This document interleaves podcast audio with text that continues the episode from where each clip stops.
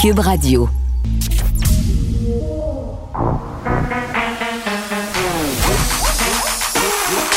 Elle a une opinion sur tous les sujets. Pour elle, toutes les questions peuvent être posées. Geneviève Peterson. Cube, Radio.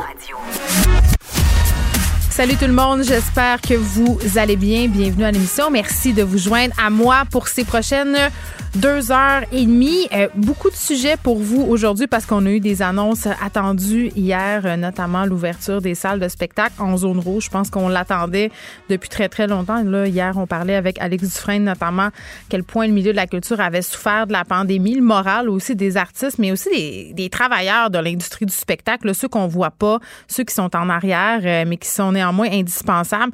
Ça va pas très bien. Donc, on reçoit ça quand même avec une grande joie aujourd'hui, même si, moi, quand même, il me reste des questions au niveau euh, du risque, de la santé publique. On sait, les cinémas ont rouvert, donc en ce sens, ça aurait été pas très, très logique de garder les salles de spectacle fermées, mais avec la question des variants, parce qu'on nous l'a dit hier au point de presse que tenu Legault, Christian Dubé l'a bien spécifié, les variants, ça continue d'augmenter. Là, on jasait ici avec euh, euh, Roxane Borges de Silva et Benoît Mars qui nous disait, bon, peut-être que le variant va remplacer la souche originale du virus dans quelques temps. Ben, ce serait chose faite que dans moins d'un mois, si on se fie à ce qui s'est dit hier. Donc, euh, bon, le variant est plus contagieux. Il y a la question des aérosols, donc euh, dans les espaces fermés comme les cinémas et les salles de spectacle. En tout cas, moi, j'ai encore besoin de me faire rassurer, mais je peux comprendre qu'on a quand même très, très hâte, et du côté des artistes et du côté du public, de retourner voir des spectacles. On aura par ailleurs tantôt pour en jaser vers 13h30 l'humoriste Mathieu Cyr, qui a été vraiment, vraiment, vraiment très actif sur les médias sociaux pendant la pandémie. Euh, lui, euh, il s'est vraiment réinventé. Euh, bon, ce qui a été annoncé là, hier, petit rappel, parce que quand même, je pense qu'on est au courant, le rendu à 13 h de l'après-midi. Fini le couvre-feu à 8 heures en zone rouge, c'est prolongé jusqu'à 21h30, donc de 21h30 à 5 h du matin. On reste dans nos cabanes. ça va quand même nous donner un peu de lousse pour aller se promener le soir. Peut-être pour se voir aussi à l'extérieur, mais il faudra faire attention. C'est pas un prétexte pour se voir à l'intérieur, pour se voir dans les cours arrière. Ça, ça devrait s'en venir. Quant à moi, les annonces sur la, les permissions pour se voir sur nos terrains, parce que ça va être un petit peu difficile. Euh, plus le beau temps va arriver. Je ne sais pas si les gens vont vraiment se conformer à ça. Donc ça, ça fait quand même du bien. Ça, ça remet du, du pep dans le crayon, comme on dit. Euh, retour aussi des élèves secondaires 3, 4, 5 en zone orange. Donc retour en classe pour ces élèves-là. Là aussi, il faudra voir comment ça va se goupiller avec la question du variant et comme on s'était dit hier, euh, passage en zone jaune pour trois régions du Québec. Donc pour eux autres, le couvre-feu, c'est bye-bye. Ça, c'est une très, très bonne nouvelle. Euh, mais, mais je pense la plus grosse nouvelle euh, hier, ça a été cette annonce par rapport au vaccin. Écoutez, se faire dire que les Québécois qui le voulaient, les Québécoises aussi, bien entendu, là, bref, ceux qui veulent, on pourra je m'inclus là-dedans parce que j'ai très, très hâte de me faire vacciner. Moi, je prendrais le vaccin les yeux. Mais on pourra se faire vacciner d'ici au 24 juin. Donc, ça vient quand même très, très rapidement. Est-ce que c'est réaliste? Euh, de penser pouvoir effectuer tous ces vaccins-là avant la fête nationale. Euh, on va en jaser avec Maud Laberge, qui est prof en économie de la santé à l'Université Laval et chercheuse en santé des populations et pratiques optimales en santé. Madame Laberge, bonjour. Bonjour. Bon, quand même, euh, on va se le dire, c'était une sacrée bonne nouvelle qu'on a eue hier, euh, cette annonce par rapport euh, au calendrier vaccinal. Justin Trudeau avait promis que tous les Canadiens seraient vaccinés d'ici la fin septembre. Nous, notre premier ministre nous promet qu'on sera vaccinés pour ceux qui le veulent d'ici la fête nationale. On se demande, est-ce que c'est un plan réaliste, surtout si on regarde comment ça se passe, la vaccination en ce moment?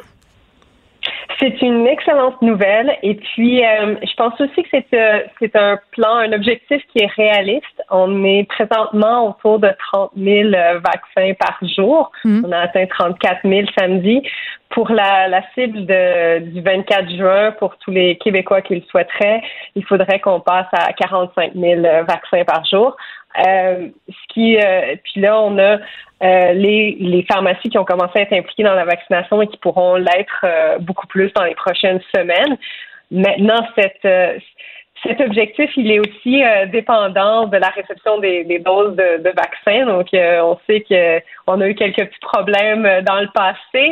Mais donc, on, suppose quand on dit que, que, tout le monde va pouvoir être vacciné, tous ceux qui le souhaitent vont pouvoir être vaccinés d'ici le 24 juin, qu'on reçoit les doses dont on a besoin euh, pour cette vaccination. Ben oui, parce que Madame Laberge, là, quand même, euh, il faut que les doses aussi se rendent partout. À Montréal, on sait que c'est quand même relativement assez facile. On a plusieurs grands centres de vaccination.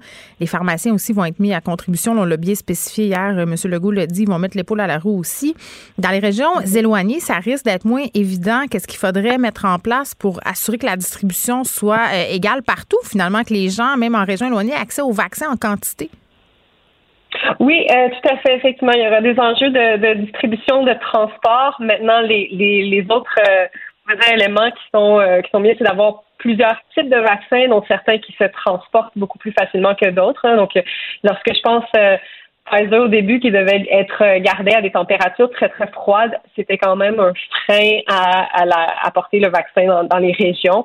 Alors que là, on a euh, ben Moderna déjà c'est moins froid, mais aussi celui d'AstraZeneca qui peut euh, qui peut se transporter beaucoup plus facilement, puis ben, éventuellement euh, Johnson et Johnson aussi. Là. Donc, on a comme plus de choix qui vont nous permettre de, de, plus facilement atteindre des populations un peu plus éloignées. Oui, puis en même temps, il faudrait aussi que le gouvernement travaille en amont sur la communication par rapport au vaccin AstraZeneca, parce que cette semaine, ce vaccin-là a eu du plomb dans l'aile, c'est peu de le dire. Oui, effectivement. Puis, euh, puis je dirais que la, la, réaction de certains pays européens est très dommage. Euh, il n'y a pas de, de démonstration d'un risque quelconque. Euh, des événements euh, de santé comme des thromboses arrivent à tous les jours. Puis c'est pas parce que ça arrive après un vaccin qui a nécessairement un lien de causalité. Là. Donc, puis au contraire, là, pour le moment, les données ne, ne ne suggère pas un tel risque. Oui, Madame Laberge, j'ai envie de dire que la peur, c'est facile à faire, mais c'est dur, à, dur à défaire. Tout à fait, effectivement. Euh, puis je pense qu'il va falloir euh, vraiment communiquer avec les gens, puis les, mm. donner. Le, vaccin, il y, a, eu des, millions de personnes qui ont été vaccinées avec le, vaccin AstraZeneca et on ne on n'observe pas jusqu'à présent un risque accru par rapport aux autres vaccins, mais même puis puis euh, puis, je veux dire, les, ces événements-là de, thrombose, etc., ils se passent dans la population générale. Donc, il n'y a pas eu de risque accru par rapport au vaccin. Euh, au contraire, je dirais, le risque de ne pas se faire vacciner est plus important que le, que le risque. Ben moi, je le prendrais. Je le prendrais. L'AstraZeneca, j'ai nullement peur de le prendre. Puis je pense que plus on va voir euh, de politiciens, de politiciennes le prendre, euh, de personnes aussi euh, dans la vie civile qui le prennent puis que ça se passe bien, je pense que ces peurs-là, peu à peu, vont se dissiper. là, Aujourd'hui, quand même, euh, on était quand même bas dans les cas depuis quelques jours. Là, on se tenait aux alentours des 500 cas.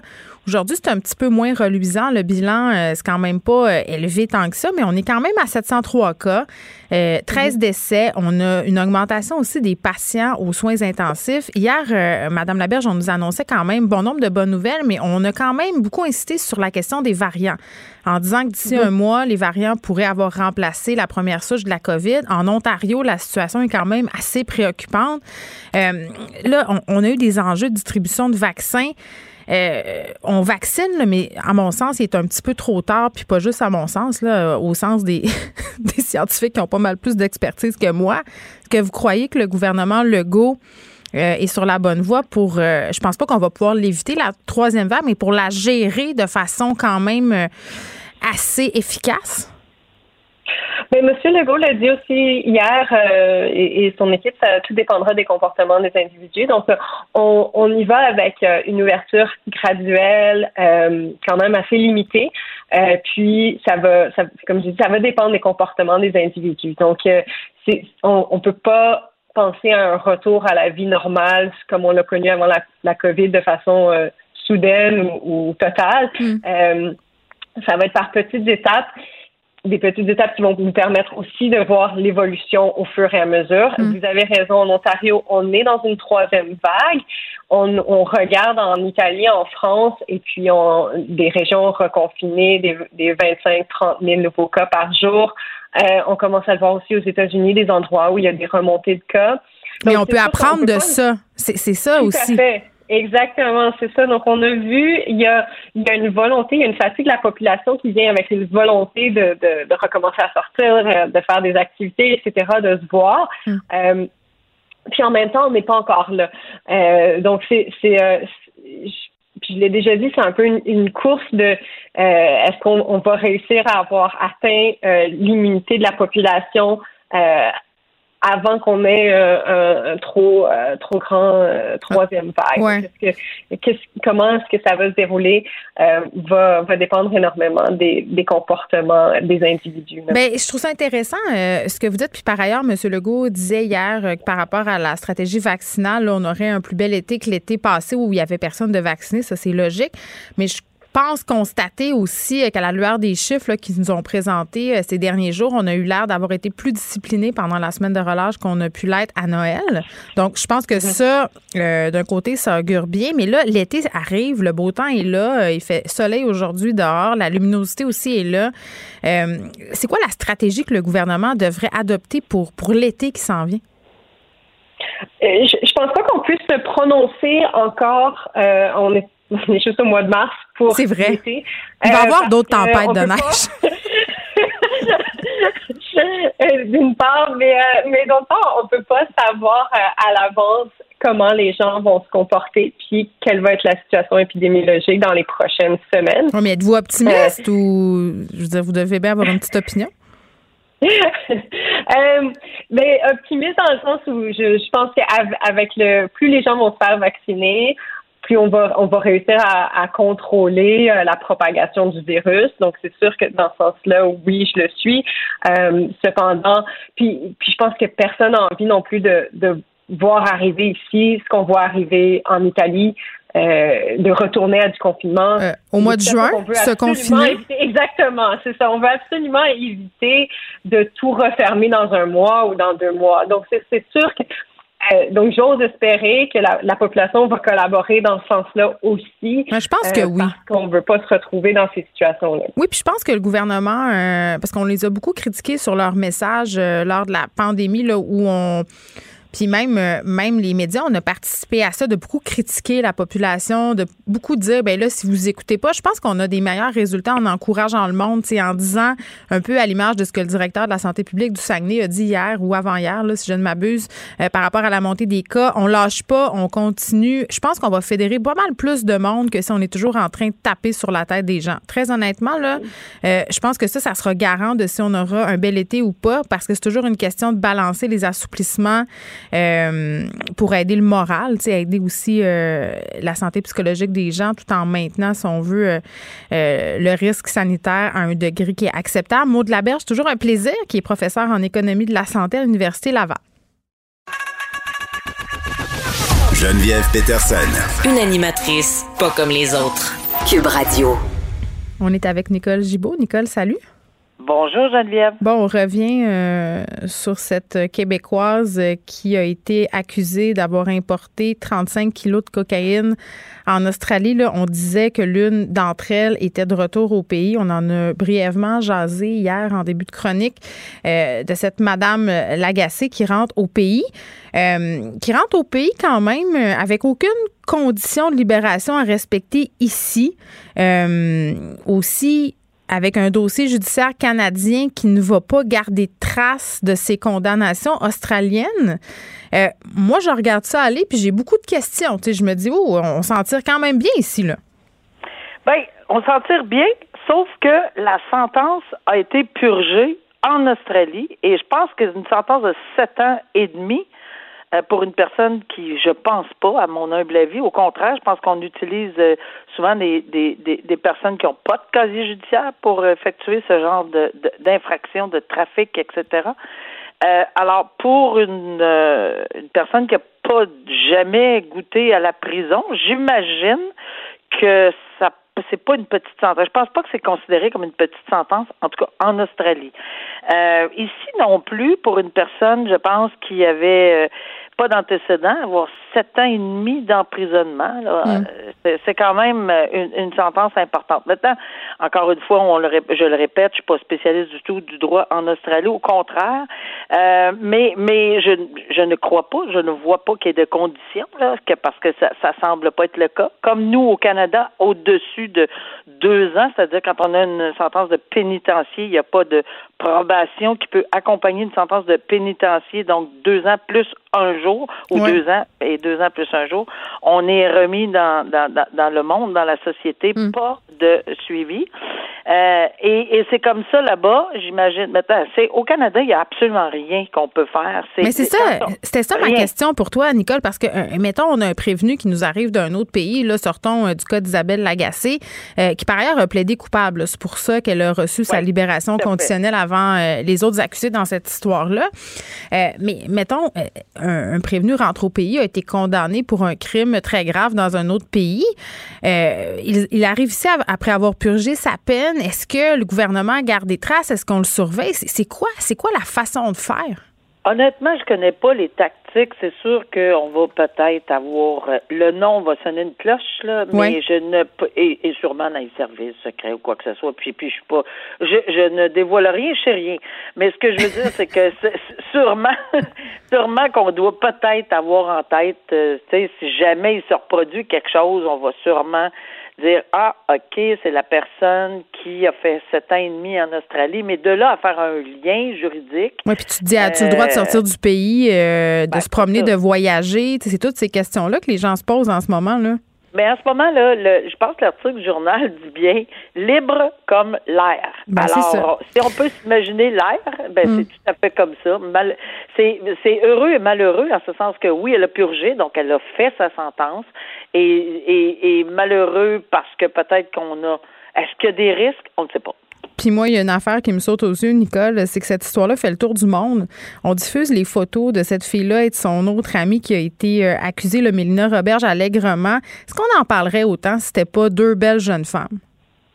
C'est pas. Euh, je sais pas, mais il va y avoir un, homme là, qui va être libéré bientôt. Puis je pense que on verra pas autant sa photo, je pense. C'est drôle, hein? Peut-être que non. Il faut dire qu'il y a certaines photos que c'est, je sais pas pourquoi on les passait, mais je pense qu'on peut le deviner là dans dans des tenues assez. Euh, puis tu as raison de le soulever. En bikini. Dis-le. c'est des photos en maillot.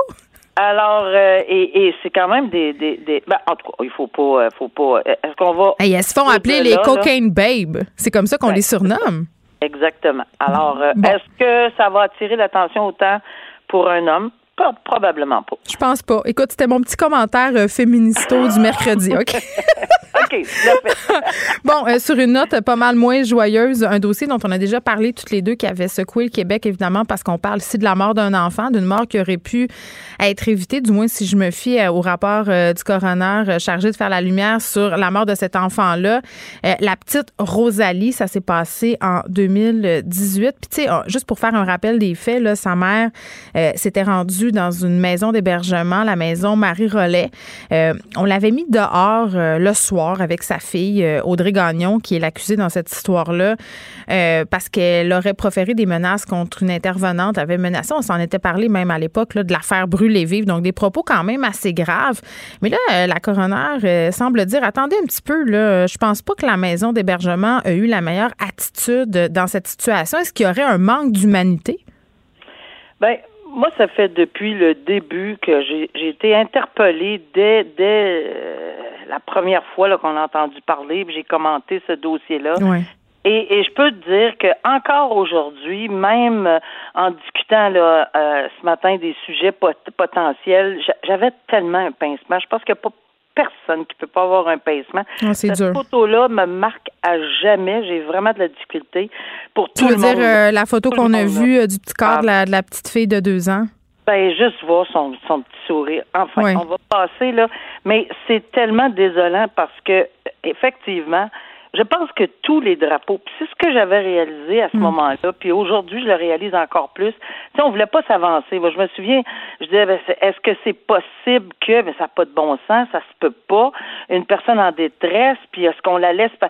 Moi, la personne, un adulte, déjà un adulte en détresse psychologique ou en euh, qui, qui, qui, est toxicomane, euh, qu'on met à la rue, c'est déjà pas évident, là. Mm. Et quand il y a un enfant avec cette personne-là, il me semble que ça prend pas vraiment euh, beaucoup là pour allumer à peu près 22 lumières rouges euh, et plus. Ben c'est ça. Euh, tu sais, Audrey Gagnon, Nicole, elle, avait 23. Ben elle, a toujours, elle est toujours ah en vie, là, mais dans le temps, elle avait 23 ans.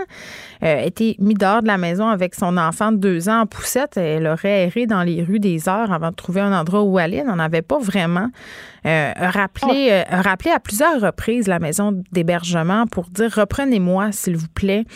Euh, Puis tu sais, euh, un des constats euh, de cette enquête-là, c'est que Madame Gagnon, elle aimait sa fille et qu'il y avait des signes de désorganisation, c'est-à-dire que depuis plusieurs jours, elle se désorganisait. Donc visiblement, ça s'en allait pas tellement dans une bonne place. Et, pourquoi on en est venu à un geste comme ça de mettre cette femme-là à la rue avec son enfant puis de pas la reprendre alors qu'elle démontrait du remords, tu sais, qu'elle disait reprenez-moi, je veux revenir, j'ai pas d'endroit où aller. Finit par atterrir chez l'ami de son ex-chum là. Ben, c'est ça. C'est certain là, que, que quand on parle de, de, de drapeau rouge, là, on en avait. Puis moi, j'ai beaucoup de difficultés avec l'ensemble de ce dossier-là parce qu'il n'y a pas juste la maison. Il y a le DPJ, il y a l'enfant. Euh, il y avait eu des interventions. c'est le filet. Le filet de sécurité a été inadéquat autour de cette femme. Inadéquat, total, total. Mais c'est parce que même si on regarde, euh, ce que j'essaie de dire, le, est-ce que ça prend vraiment une organisation profonde ou, euh, avec euh, quelque chose d'écrit pour voir un enfant de deux ans et l'acheter dehors avec sa mère? peu importe, moi j'aurais passé sur la rue, tu aurais passé sur la rue, voir une personne en détresse avec un enfant de deux ans, on aurait réagi. Hmm. On n'est pas professionnel dans cette matière-là. Moi, ce que je trouve désolant, puis en plus, euh, ce qu'on voit, ce qu'on entend, c'est que puis le, le, le coroner est pas tendre, là, mais pas tendre du tout là. Je, je, et avec raison. Euh, pourquoi ça essayer de s'expliquer? Pourquoi pas pourquoi pas accepter? On a commis une erreur, on n'aurait jamais dû laisser à 22 heures le soir une femme avec un, à 22 heures Pourquoi ils n'ont pas appelé les policiers s'il y avait des menaces qui avaient été proférées? Là, je m'en allais là. Je m'en allais là parce que effectivement, on a dit ah ben là elle pouvait elle a dit que bon elle ferait des menaces elle a fait des menaces. Mm. oui, va appeler les policiers. Et là l'enfant aurait parce que effectivement tu as tout à fait raison les policiers auraient dit oh un instant il y a quelqu'un de désorganisé mais surtout surtout il y a un enfant de deux ans. Mm. alors euh, possiblement et nettement qu'on aurait pris l'enfant on l'aurait mis à part. Oui c'est vrai que c'est triste à séparer de sa maman etc mais là c'est moins triste que de mourir aux mains de sa mère je vais te dire ça quelques coups de couteau, là, puis j'étais dans une poubelle, on s'entend-tu que le résultat ne vaut même pas euh, mm. euh, qu'on y pense pas. Alors, on a mis en, en, en cause la DPJ, en cause la maison, puis je trouve ça très désolant qu'on n'accepte pas la responsabilité. Puis moi, je veux pas euh, blâmer une intervenante en particulier. Là, je pense que c'est le système au complet qui est à blâmer. Euh, je pense que les personnes qui, sont intervenues avec Audrey Gagnon doivent se sentir déjà assez coupables comme ça. Mais on y va des recommandations euh, par rapport à la maison Marie Rollet. Ce qui me semble avoir manqué, c'est de communication puis de transparence. Donc, on recommande vraiment d'avoir une meilleure communication, un partage d'informations qui aurait été... Oui, c'est ça. Mais moi, je veux pas, contrairement à toi, là, moi, je, non, j'ai pas de problème avec ça. Moi, je veux dire, chaque personne, chaque personne, chaque individu, chaque voisin qui entend un enfant crier, qui dit, oh, ben, c'est pas de mes affaires, chaque personne devrait se responsabiliser. Ah, bien sûr, bien sûr. je connais pas. Mais euh, non, euh, je tenais qu'on entende tout le temps, ben, c'est le système. Non, mais cette intervenante-là, elle avait peut-être pas toutes les informations en main. C'est ça aussi là, qu'il faut regarder. Là. Puis il faut favoriser le partage d'informations. Ça, dans plusieurs dossiers, Nicole, qu'on a traités ensemble ces derniers temps, on semble avoir des morceaux de casse-tête qui, mis ensemble, justement, te donnent l'image du casse-tête, mais que si tu as juste un morceau, tu le vois pas. Tu le vois pas, le big picture. En stylo. Exactement. Ça, il faut arrêter ça. Vraiment, là, il faut, il faut communiquer de façon plus efficace pour que le filet de sécurité qu'on essaie euh, d'étendre en dessous des personnes vulnérables fasse à. Euh, Service correctionnel a échoué encore une fois dans sa mission de protéger le public en libérant un dangereux criminel qui a ensuite criblé de balles un ex-hockeyeur. Euh, c'est ce que plaidait l'avocat de ce dernier en réclamant 3,2 millions de dollars à l'État. Oui, puis je vais commencer par la fin parce que ça m'a interpellé la fin de cet article-là parce que elle, l'avocate, je pense que c'est une, euh, elle a, elle avait beaucoup, l'avocat, peu importe, pas grave, euh, beaucoup, beaucoup d'émotions. Ça veut dire qu'il y avait probablement, euh, on le sentait, peut-être même Et c'est correct, et le juge a même dit, et je sais, je comprends tellement ce que le juge a dit, là. Mm. C'est pas, c'est correct d'avoir de l'émotion, là. Euh, on peut avoir des, elle est, elle, elle a épouse son dossier, puis c'est parfaitement correct aussi, mais, euh, mais c'est parce que c'est un dossier, on a, on a jasé ensemble où ce monsieur-là est complètement euh, déboussolé, complètement euh, neuf balles euh, par une personne qui était en liberté et, on, et, ce qu'on met en la responsabilité de, du, service correctionnel, comme tu as dit, des, du, des libérations conditionnelles. Mmh. et, et, on, évidemment, si on, on trouve une responsabilité quelconque, on demande. Puis je pense que le but ici, là, mis à part qu'on serait que M. Lessard serait très heureux d'avoir des sous pour tous les dommages qui et euh, puis, puis toutes les, les, séquelles et les conséquences. Mais je pense qu'il y aurait un message. On ne sait pas si ça va aller jusque-là parce qu'on n'a pas entendu toute la preuve. On ne sait pas vraiment. Mais de dire euh, parce que je, voyais des brides de défense qui disaient non, non, nous autres, euh, on a fait ce qu'on a fait, on avait vérifié, c'était correct. mais oui, il n'y avait aucun plan de sortie. Aucun plan de sortie, Ryan Wolfson. il s'est sauvé de sa maison de transition pire que ça, Geneviève, il a dit non, non, euh, il, semblait avoir de, une bonne volonté. Ben oui, il semblait une bonne volonté. Il y a une feuille de route longue comme le bras de je sais pas combien de crimes violents, meurtres et tentatives. Il, il, avait même pas, il était même pas sorti de la porte. Il y avait déjà des tentatives de meurtre, un meurtre à son acquis. Euh, ça regarde mal. Incroyable. Ça, non, mais c'est incroyable. C'est le dossier. S'il fallait aller à la cour, j'ose espérer là, puis je, je, vais être très très intéressé à lire tout le détail de la décision qui gagne ou qui perd parce mhm. qu'il y a trop d'éléments dans ce dossier-là qui me font dire, voyons donc, encore une fois, les fameux drapeaux rouges, comment ça se fait? Puis on ne savait même pas où il était pendant deux mois C'est dur de ne hum. pas devenir cynique par rapport au système. Il me semble ah, qu'à chaque jour, on n'arrête pas de se parler, toi puis moi, de cas où le système n'a euh, euh, pas montré qu'il était très, très efficace. Ce gars-là, t'es envoyé au peine. Ben, la sécurité du public est en jeu. Puis le public ici, là, c'est Danick Lessard qui a eu neuf balles dans le corps euh, par, probablement, ben c'est ce qu'il allègue, on verra la décision, par manque de filet de sécurité, un autre filet de sécurité. Je te dis que on a des grosses mailles dans notre système là. Il y a des gros gros trous dans le filet de sécurité là. Il y en avait tantôt. Euh, c'est sûr que l'idéal, et puis, euh, tu sais, zéro risque, on n'arrivera pas là. Mais on peut-tu prendre les mesures minimum et nécessaires, savoir où, où, est-ce qu'il est, Wilson, pendant deux mois de temps? Là, on a eu l'air de dormir pas mal au gaz euh, dans sa maison de oh. transition, Nicole. on a contacté sa mère, son prof. On l'a pas cherché ben, ben gros. Là. Mais non, sa mère a dit, je sais pas où il est. OK, d'abord. Mais ça n'a pas de sens. Tu sais, je, je vois, je vois l'image là. Ah ben merci beaucoup. Non, mais c'est parce que là, on a quelqu'un de potentiellement dangereux, très très très dangereux peut-être, qui avait de bonne volonté, mais pendant deux mois, c'était pas capable de le trouver. Euh, peut-être qu'il faudrait peser sur le piton avant deux mois, peut-être deux jours. Ça aurait été une bonne idée. En tout cas, j'ai hâte de voir la décision, vraiment. Merci, Nicole. On se voit demain. Merci. À demain. Joignez-vous à la discussion. Appelez ou textez le 187 Cube Radio 1877 827 2346. Hello. On a le docteur Mylène Drouin qui fait actuellement un point de presse, euh, qui est la directrice régionale de la santé publique de Montréal par rapport à la situation euh, dans la métropole. On va y revenir tantôt avec Vincent Dessoureau, bien évidemment. Euh, concentrons-nous maintenant sur l'une des bonnes nouvelles qu'on a eues hier, la rouverture des salles de spectacle qui vont pouvoir officier à compter du 26 mars en zone rouge au grand plaisir du milieu des arts. On est avec Mathieu Cyr, qui est humoriste. Mathieu, salut. Salut, ça va bien? Ben oui, j'ai envie de te retourner la question. Toi, comment tu vas? Ah, ben moi, je suis sur un nuage. La vie est belle. Je suis vraiment content de, cette nouvelle-là. Je m'attendais pas à. Je, m'attendais à ce qu'il y ait des restrictions, puis finalement, ben, je pense qu'il y a quelque chose qu'on peut, on peut vivre avec ça. Là. Ben oui, puis j'ai envie de te demander comment euh, comment tu l'as vécu la pandémie parce que là ça va faire quand même un an. Au début euh, quand ça a commencé, je pense qu'on était un peu pas mal tous à la même place, c'est-à-dire on se disait bah ça va durer deux trois semaines puis ça va être tigidou, on va retourner à mhm. nos vies. Euh, un an en cabané, comment on vit ça quand on est habitué de faire des spectacles, de faire des tournées, d'avoir une vie dans le fond super active là? Ben oui, je pense que je passais à travers les, les, cinq phases du deuil. euh, c'est ben, ben fait, au début, tu es dans le déni, tu comme ça va revenir, tu as, la colère, tu as l'acceptation, tu passes à travers tout ça. Hmm. Et euh, je pense que ça a fait grandir plusieurs personnes, pas juste dans le milieu du, des, arts, mais n'importe quel travailleur autonome, on travaille beaucoup trop. parce qu'on a tout le temps peur d'en manquer.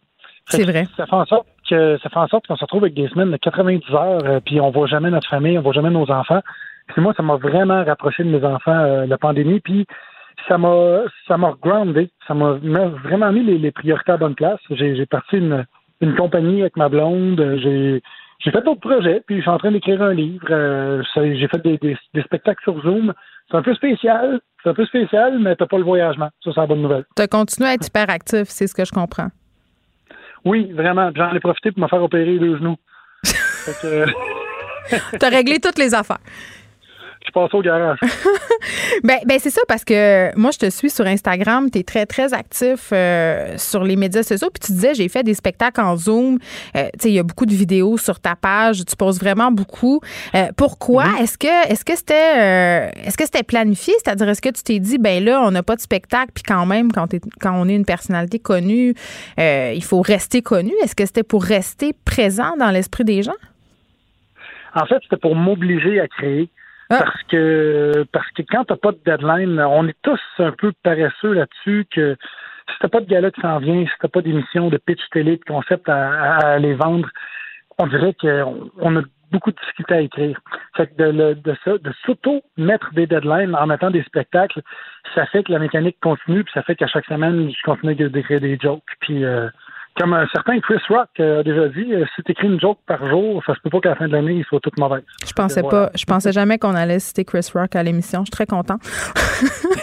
mais mais euh, évidemment, moi j'ai beaucoup pensé, euh, j'ai une double vie dans le monde artistique. J'écris puis j'ai beaucoup pensé à, mes amis artistes pendant la pandémie parce que moi j'ai eu le privilège de garder ma job. Je venais ici tous les jours, mais je pensais aux pertes financières. Tu sais, là tu as fait des spectacles sur Zoom, mais bien évidemment on se met pas riche avec des spectacles sur Zoom. En tout cas, si toi, tu t'es mis riche, tu nous donneras tes trucs puis on va les noter. Mais, mais comment ça s'est passé euh, du point de vue financier? As-tu perdu beaucoup de cash? Euh, comment tu as géré ça?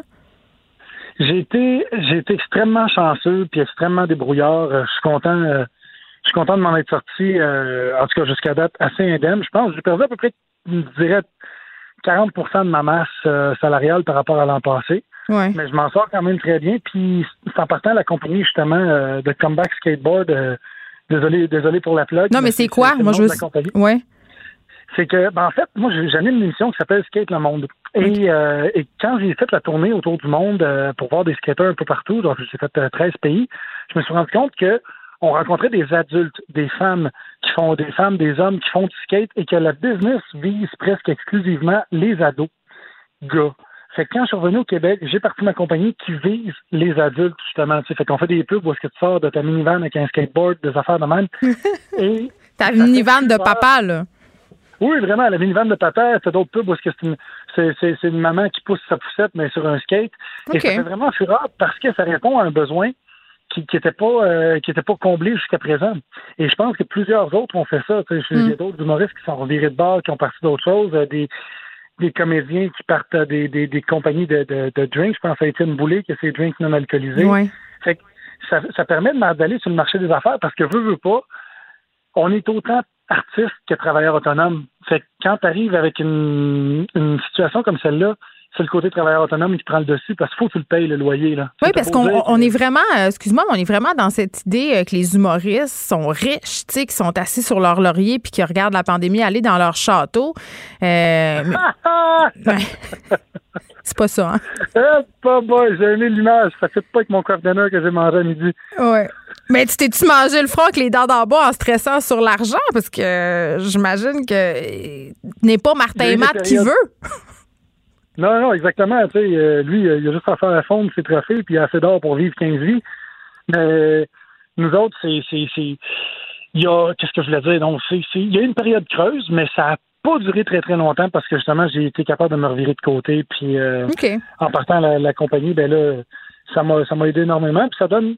Ça fait juste activer de donner d'autres motivations aussi. Mm. Mais j'avoue que, je vais t'avouer que j'ai travaillé, je pense, deux fois plus depuis que la COVID est arrivée. Là, je travaille non-stop et c'est pas toujours payant, mais je sais que je bâtis de quoi pour le futur. Fait il y a ça. Puis j'ai beaucoup, beaucoup de collègues euh, pour qui j'ai dépensé parce que j'ai entendu, euh, évidemment, j'ai lu le sondage dernièrement euh, qui disait qu'il y avait 15% des artistes jusqu'à 15% qui avaient dépensé suicidaires. Ouais, ouais. Ça m'a ça m'a vraiment rentré dedans de voir ça. Puis ce que je trouve triste, c'est que pour les artistes, c'est autant on travaille toujours, toujours pour plaire au, public. Finalement, tu sais, on veut divertir le public, mais quand on arrive hmm. puis qu'on on mange un coup de pelle en pleine face, on dirait que il y a une image justement comme quoi on, on habite dans un château avec des geishas à manger des grappes de raisin à longueur de journée. Fait que les gens ont, ont difficulté, ont beaucoup de difficultés à avoir de la, c'est de la compassion pour euh, le, milieu artistique, je trouve, en général, par rapport à d'autres milieux. Fait que euh, moi, j'ai une grosse pensée pour mes, collègues qui, qui, en ont arraché plus que moi. Oui, puis hier, je parlais euh, avec une metteuse en scène, puis on se parlait du sentiment d'injustice aussi, parce que, bon, le gouvernement Legault a beau répéter sur toutes les tribunes que c'est un gouvernement qui aime la culture, qui aime les arts, par rapport aux gestes posés, des fois, on peut en douter, puis par rapport aussi à, la décision de fermer les salles. Il y a beaucoup d'artistes, les humoristes, des chanteurs, des chanteuses qui ont trouvé ça injuste de fermer les salles, alors que, par exemple, on décidait de rouvrir les cinémas. C'est une décision qui a été très critiquée, ça. Tout à fait. Puis avec raison, tu sais, c'est parce que je comprends qu'il faut qu'ils mettent une ligne quelque part. je comprends que tu peux pas tout permettre et tout interdire, mm. mais c'est dur à expliquer la logique de pourquoi je peux être euh, autant de personnes euh, back à back dans un Costco ou dans une autre épicerie et que dans une salle de spectacle, c'est impossible d'avoir 50 personnes dans une salle de spectacle qui en contient 200 au point de vue logique, c'est difficile à avaler. on a vu euh, une espèce de de, deux poids, deux mesures hmm. par rapport aux besoins dits essentiels puis des besoins dits secondaires. Et moi, je trouvais que la culture, c'est quand même essentiel. On a beau avoir l'air d'une gang euh, de gauchistes acharnés. Non, mais, qu'est-ce qu'on a fait pendant la pandémie, Mathieu Cyr? On a regardé des séries, on a écouté des shows d'humour en Zoom. on n'a jamais autant consommé de culture, paradoxalement. Exactement, exactement. Fait que ça prouve à quel point c'est essentiel. Puis même ceux qui, qui pensent que c'est pas euh, que ça sert à rien quelque part, ben je veux dire, quand tu vas quelque part dans, ton auto, tu écoutes de la musique. tu, vas, tu vas à New York, tu vas aller voir la statue de la liberté qui a été faite euh, conçue par un artiste. Il y a tout le, le, côté artistique, il nous entoure partout. Veux, veux pas. Dès qu'il y a un design dans quelque chose, il y a un artiste en arrière de ça. Oui, euh, puis, puis, en même temps, euh, on a beaucoup parlé de santé mentale tout au long de la pandémie. Euh, on, on s'inquiétait big time pour la santé mentale des jeunes, pour la santé mhm. mentale des personnes isolées. L'humour, c'est un bon c'est un bon remède pour les problèmes de santé mentale. Ça peut aider momentanément à alléger l'atmosphère. Oui, vraiment. Puis même le style de gag, moi, que j'ai écrit pendant la pandémie a changé. Ah oui? Euh, oui, c'était beaucoup plus caustique avant, puis j'étais plus rentre dedans, puis mm. euh, je voulais branler le système. Puis là, j'arrive, puis on dirait que tout le monde a besoin d'un gros câlin. Là. Fait que... C'est vrai, mais il faut être vacciné avant.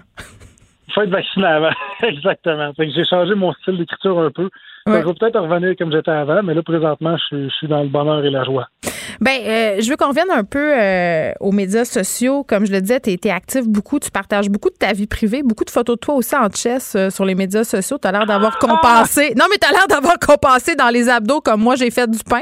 Peut-être que j'aurais dû privilégier la première chose, mais ça fait du bien, ça divertit, évidemment. Puis, mais en même temps, il y a un pendant à partager sa vie privée comme ça. tu sais, à un moment donné, je checkais tantôt ton Instagram au plus fort de la crise capillaire. on peut voir ta fille qui fait une teinture à ta blonde. Euh, l'ambiance en ce moment sur Internet, Mathieu, ça, est, disons, euh, bon, pour rester poli, difficile. les, gens, euh, les, gens sont plus haineux. Il y a beaucoup d'insultes, il y a beaucoup de violence. Le, L'as-tu ressenti? As-tu à gérer ça? Oui, un peu, mais tout dépend des réseaux sociaux sur lesquels tu te trouves. moi, j'ai justement, j'ai lâché Twitter il y a à peu près un an et demi. Euh, en me posant les, trois grandes questions qu'il faut se poser quand on est dans n'importe quel domaine, c'est ça paye-tu, j'aime ça, puis ça fait avancer ma carrière. Et ces trois questions-là, avec Twitter, c'était non, non et non. Fait que je me suis dit, ben pourquoi je reste là? Fait que je trouvais qu'il y avait beaucoup de haine sur ce média social-là en particulier. Instagram, tu es plus heureux que vos pommes. Euh, tu sais, quand tu arrives à Facebook, ben là, c'est du monde perdu qui se demande quel film regarder sur Netflix. Fait que tu sais, chaque, chaque média social a sa part de haine, mais beaucoup sur Facebook, les gens, pour répondre à ta question, je pense qu'ils ont plus de temps libre qu'il y avant. Fait qu'ils se laissent aller, puis ils écrivent vraiment ce qui leur passe par la tête, puis ils n'ont aucun filtre parce qu'ils disent qu'ils n'ont rien à perdre, tu sais, que ça dérange pas ce qu'ils écrivent. Mais c'est. des fois, ils oublient qu'ils écrivent à des gens, tu sais. Ils oublient qu'ils écrivent à des humains. Tu n'es pas sur la page corporative de Burger King ou McDonald's, tu es sur la page de Mathieu Cyr ou de d'autres humoristes qui ont, écoute, on se fait insulter des fois pour des choses qui sont complètement stupides. Mm. au, début, je répondais. Puis à un moment donné, je me suis dit, bon, regarde, je vais aller me promener dehors. Oui, ben en tout cas, euh, je me dis que peut-être la rouverture des salles de spectacle le 26 va permettre aux gens de se divertir un peu puis de, de décolérer. je vais dire ça de même. Euh, là, tu vas être en spectacle prochainement. Dis-nous où, dis-nous quand. Euh, ben là, présentement, c'est pas mal sur Zoom que ça se passe, pour être honnête avec toi. quand ça repart, il faudrait que je regarde ma tournée parce que je suis tellement euh, décalé par rapport à ça. Je sais que les salles ont recommencé à, contacter mon agence pour dire OK, nous, euh, on va de l'avant, tout ça. Il y a un taux de rétention avec plusieurs humoristes euh, qui on regarde tout le temps combien de billets se sont ont demandé des remboursements pendant la, pandémie.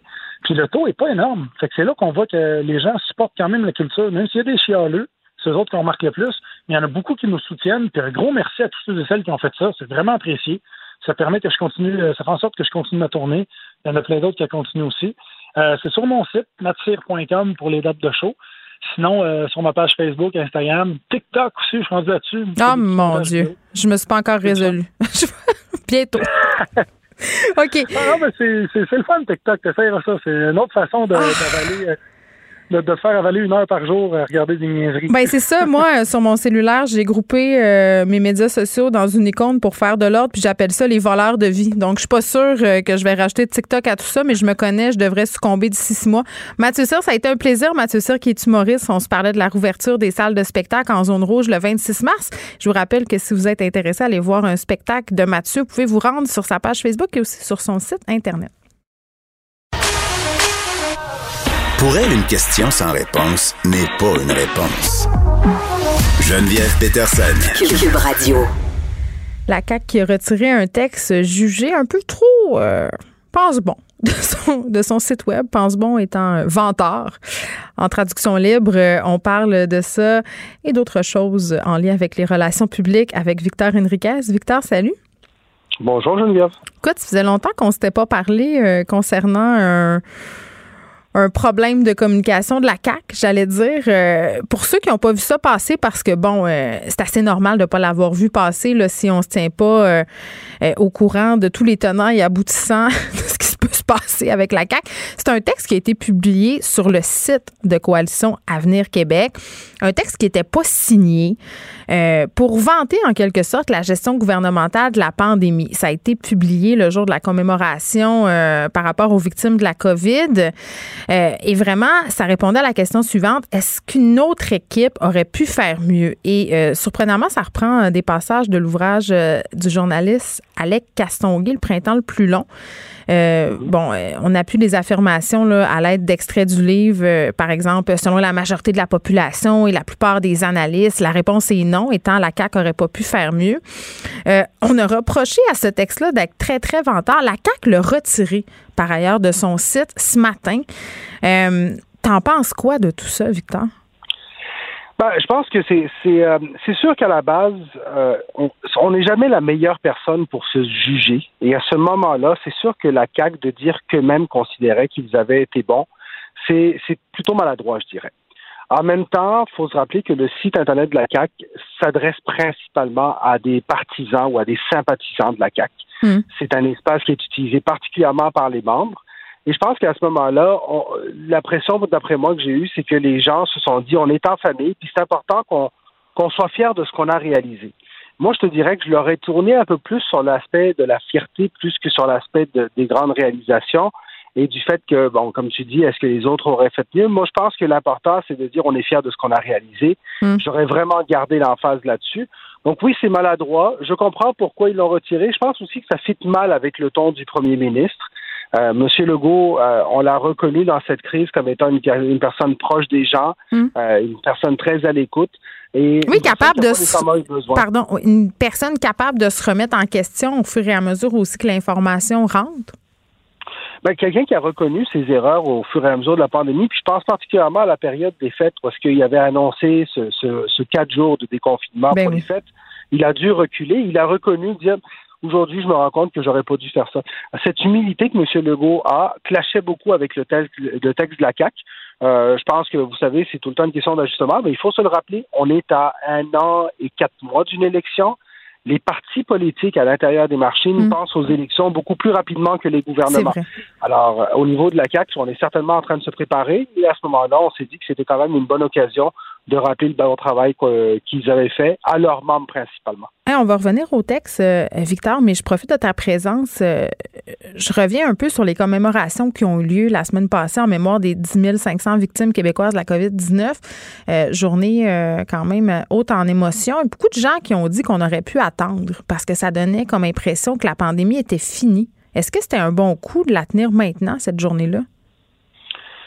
Honnêtement, moi, je pense que oui. Oui, ben, puis je pense qu'on aura d'autres occasions de recommémorer. Puis je pense qu'ultimement, tu sais, c'est un peu comme les guerres. Hein, cette pandémie qu'on va avoir vécue, rappelons-le, c'est la première en, plus de 100 ans. Hmm. On va s'en rappeler toute notre vie.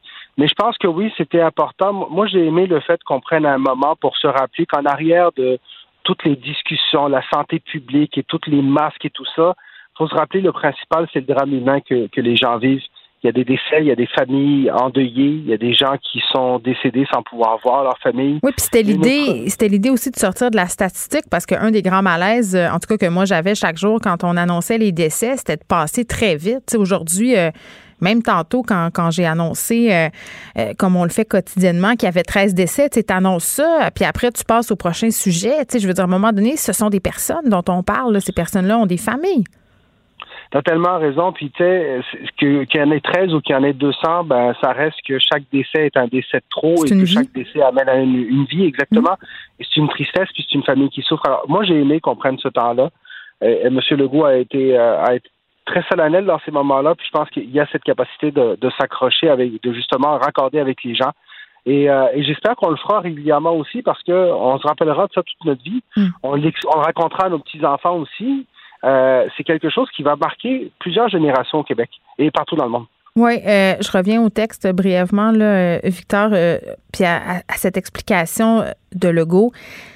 disant bon c'est un texte militant c'est destiné aux militants pas au public en même temps c'est sur un site public se justifie en disant aussi que d'autres partis ont déjà publié des textes du genre dans le passé. Je veux dire, c'est comme de dire. Puis la CAQ fait souvent ça, tu sais, de se comparer, euh, puis notamment au niveau des bilans, là, parce que je veux rappeler euh, que 9 provinces sur 10 euh, ont fait mieux que le Québec. Là. cette manie que la CAQ a de toujours se comparer avec pire, puis de pas se comparer avec mieux. Ben, tu sais, je pense qu'en même temps, je pense que ce serait à peu près l'habitude de n'importe quel gouvernement, mais je suis d'accord avec toi. Moi, je, j'ai, de la difficulté et je pense qu'en réalité, je vais te le dire comme ça, M. Legault n'est pas à son meilleur lorsqu'il essaie de se comparer.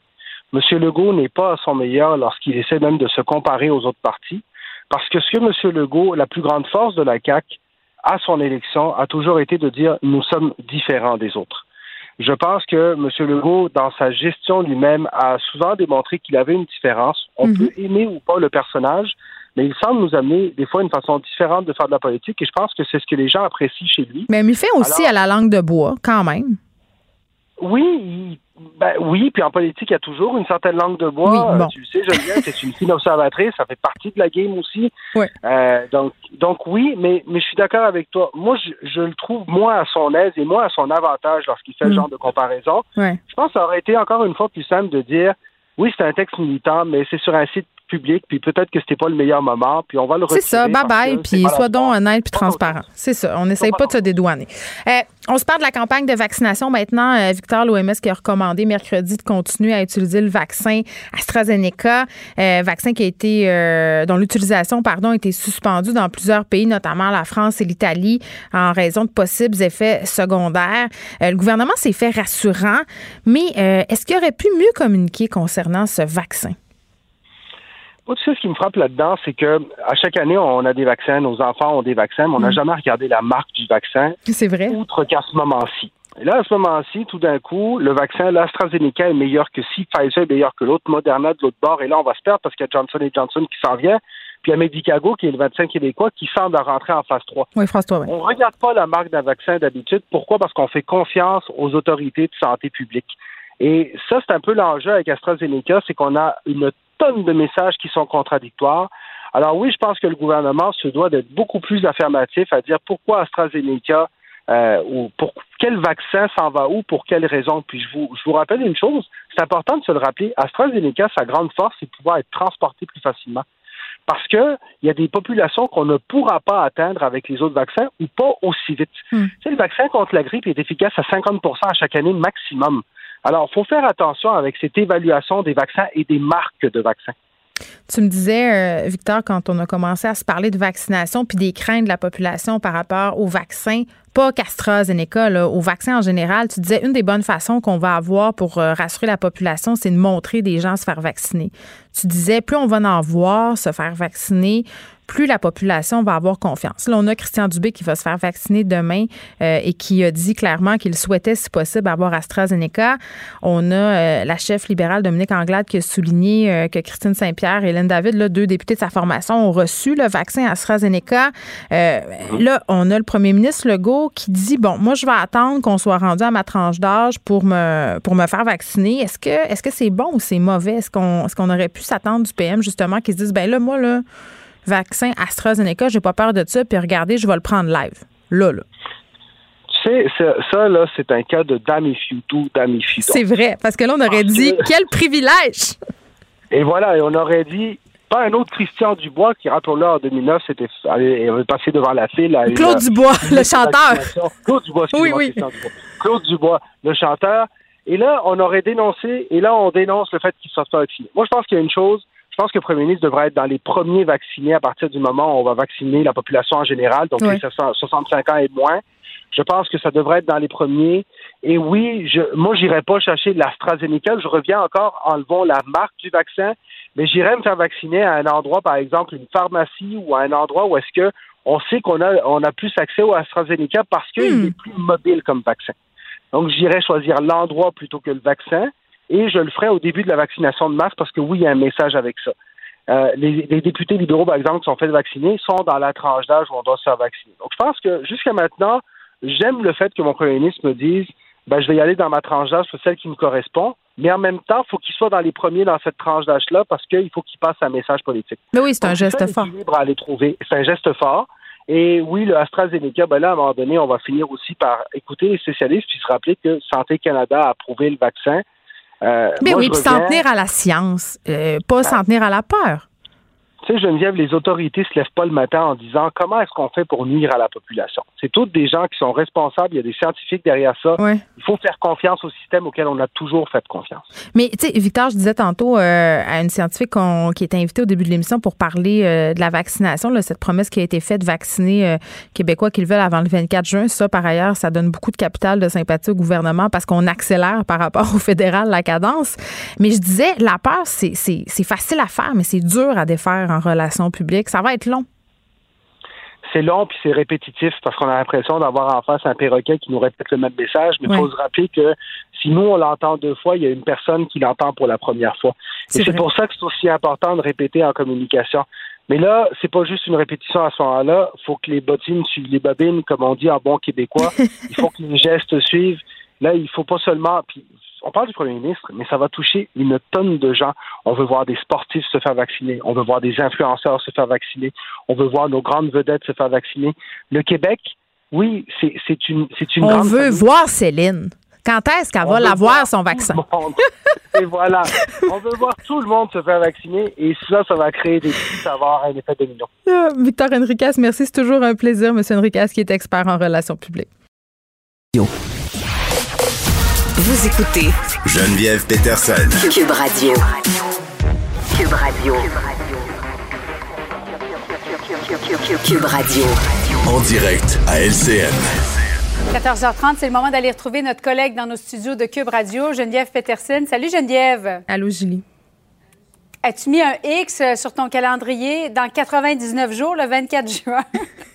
Écoute, j'ai mis plusieurs X. J'ai mis aussi le 26 mars. Ah oui?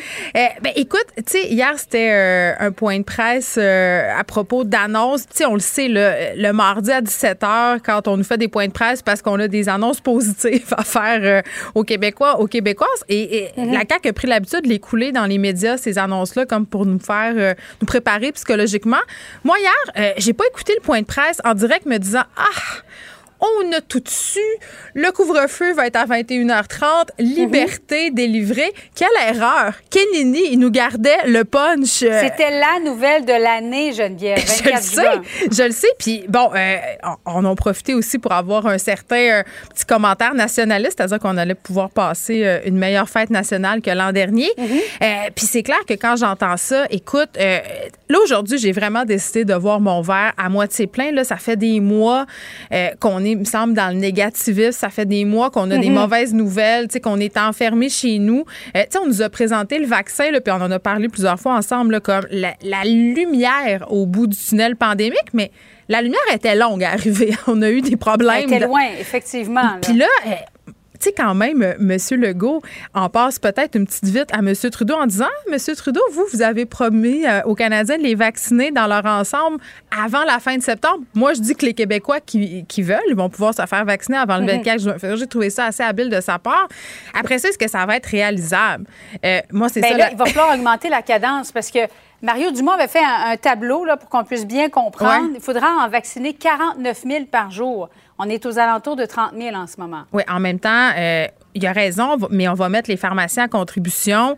Euh, on est mhm. supposé avoir aussi plus de doses euh, qui vont arriver, mais bien entendu, il va falloir avoir la pédale de gaz au fond pour, pour utiliser une expression. Ben, moi, ce que j'ai appris, Geneviève, c'est qu'il y a des gens qui essaient via Clic Santé, et c'est comme ça qu'il faut procéder, et se découragent parce que ça ne fonctionne pas. Il y a, trop d'achalandage, il y a trop de gens qui veulent obtenir un rendez-vous en même temps. Mais ressayez-vous, soit l'après-midi ou le lendemain matin, euh, et, et, ça, peut, ça peut fonctionner parce que de ce que je comprends, c'est qu'il y a toujours des plages libres aussi. Là. Dans une journée, lorsqu'on va par exemple au stade olympique, au palais des congrès, il y a des plages qui sont libres quand même. Alors, il ne faut pas se décourager si du premier coup, via Clic Santé, ça, ne fonctionne pas pour la prise de rendez-vous. Non, puis moi, je voyais des personnes dans mon entourage qui disaient ben moi, j'ai pris le téléphone pour aider certaines personnes âgées euh, qui sont près de moi parce qu'il y avait de la misère à prendre mhm. rendez-vous en ligne. je pense aussi que ça, que c'est un message euh, qui est intéressant de lancer, de peut-être s'informer autour de nous. sais, on a-tu, je sais pas moi, un voisin, une voisine âgée, il demandait hey, tu l'as-tu pris ton rendez-vous? Comment ça a été? Parce que peut-être qu'elle va nous dire ben moi, je suis pas trop capable. Puis là, à ce moment-là, peut-être qu'on peut l'aider euh, via téléphone à prendre rendez-vous. Donc, ça, c'est une chose. Puis par rapport au vaccin, euh, toute la saga qu'on a connue avec AstraZeneca, parce que là, je veux bien croire qu'on sera vacciné euh, d'ici le 24 juin, mais je pense aussi qu'il y aura un petit travail à faire au niveau du gouvernement par rapport à la communication euh, vaccinale, surtout concernant AstraZeneca. J'entendais Christian Dubé qui disait, ben moi, je vais me faire vacciner demain et si possible, j'espère que ce soit avec AstraZeneca. Christine Saint-Pierre aussi du Parti libéral qui a eu le vaccin AstraZeneca, Hélène David. Mm-hmm. tu sais, il faut voir aussi des gens pour qui ça va bien parce que, tu sais, la peur, c'est pas long à faire, puis c'est long à défaire. Puis ça, je pense qu'on a quand même un bon travail à faire de ce côté-là au niveau du gouvernement. Mais tu sais, tu me parlais euh, du 24 juin. Moi, je fais mon X aussi pour les salles de spectacle parce que... Hey, mais ça, c'est bientôt, le 26. Et on a fait une entrevue tout à l'heure avec Dumas. Mm. Euh, tout est prêt, hein? Tu sais que j'avais mes euh, billets. j'avais au metteur en scène. J'avais mes billets. J'avais mes billets pour voir euh, le spectacle de Dumas quand on a décidé de, ah de tout refermer. oui, puis je les ai pas annulés. Donc là, j'attends de voir si je pourrais avoir le privilège d'aller le voir. Mais ça va faire du bien la rouverture des salles de spectacle, mm. non seulement pour le milieu du spectacle, mais pour les gens. On a parlé de santé mentale là, tellement beaucoup. Puis je pense que d'aller voir un spectacle, de consommer de l'art, ça peut être un petit bon, puis ça peut nous aider aussi à attendre que les mesures sanitaires ça s'allège encore plus là, parce que euh, j'espère qu'on va avoir un été qui va être davantage plaisant que l'été dernier. Si je me fie à ce que M. Legault a dit, ça devrait être le cas, mais il faut que les vaccins arrivent. Eh oui, il faut qu'on vaccine le plus de Québécois possible. Merci beaucoup, Geneviève. Bon après-midi à toi. Merci, bye. Geneviève Peterson. Elle réécrit le scénario de l'actualité tous les jours vous écoutez Geneviève Peterson. Cube Radio.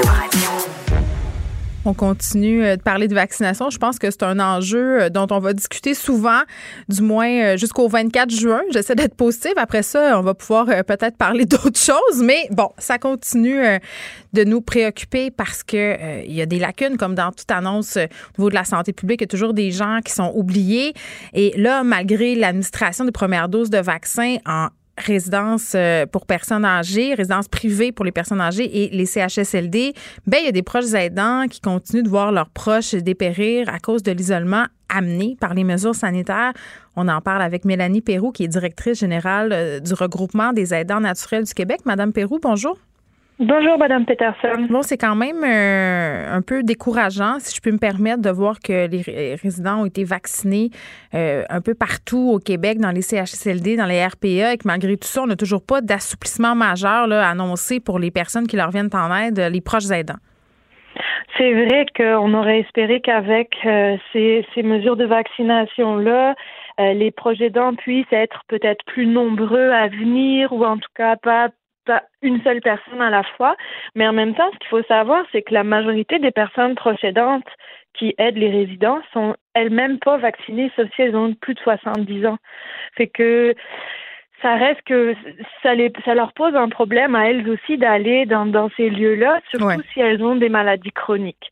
L'autre chose, ben, je pense qu'on on serait rendu à avoir un plan de, euh, de euh, euh, déconfinement à l'intérieur de ces lieux-là, qui soit où les proches aidants pourraient être intégrés effectivement pour aider les, les personnes résidentes à avoir des activités, des stimulations, mm. mais c'est pas seulement les proches aidants qui doivent avoir ce rôle-là. Là, il y a, ça doit être aussi des professionnels, des ergothérapeutes, des professionnels en récréologie, et c'est là où pour le moment on est un peu en attente là, de voir qu'est-ce qui pourrait être fait maintenant qu'il y aurait des possibilités passer de faire du groupe, de faire un peu des sorties à l'extérieur, etc.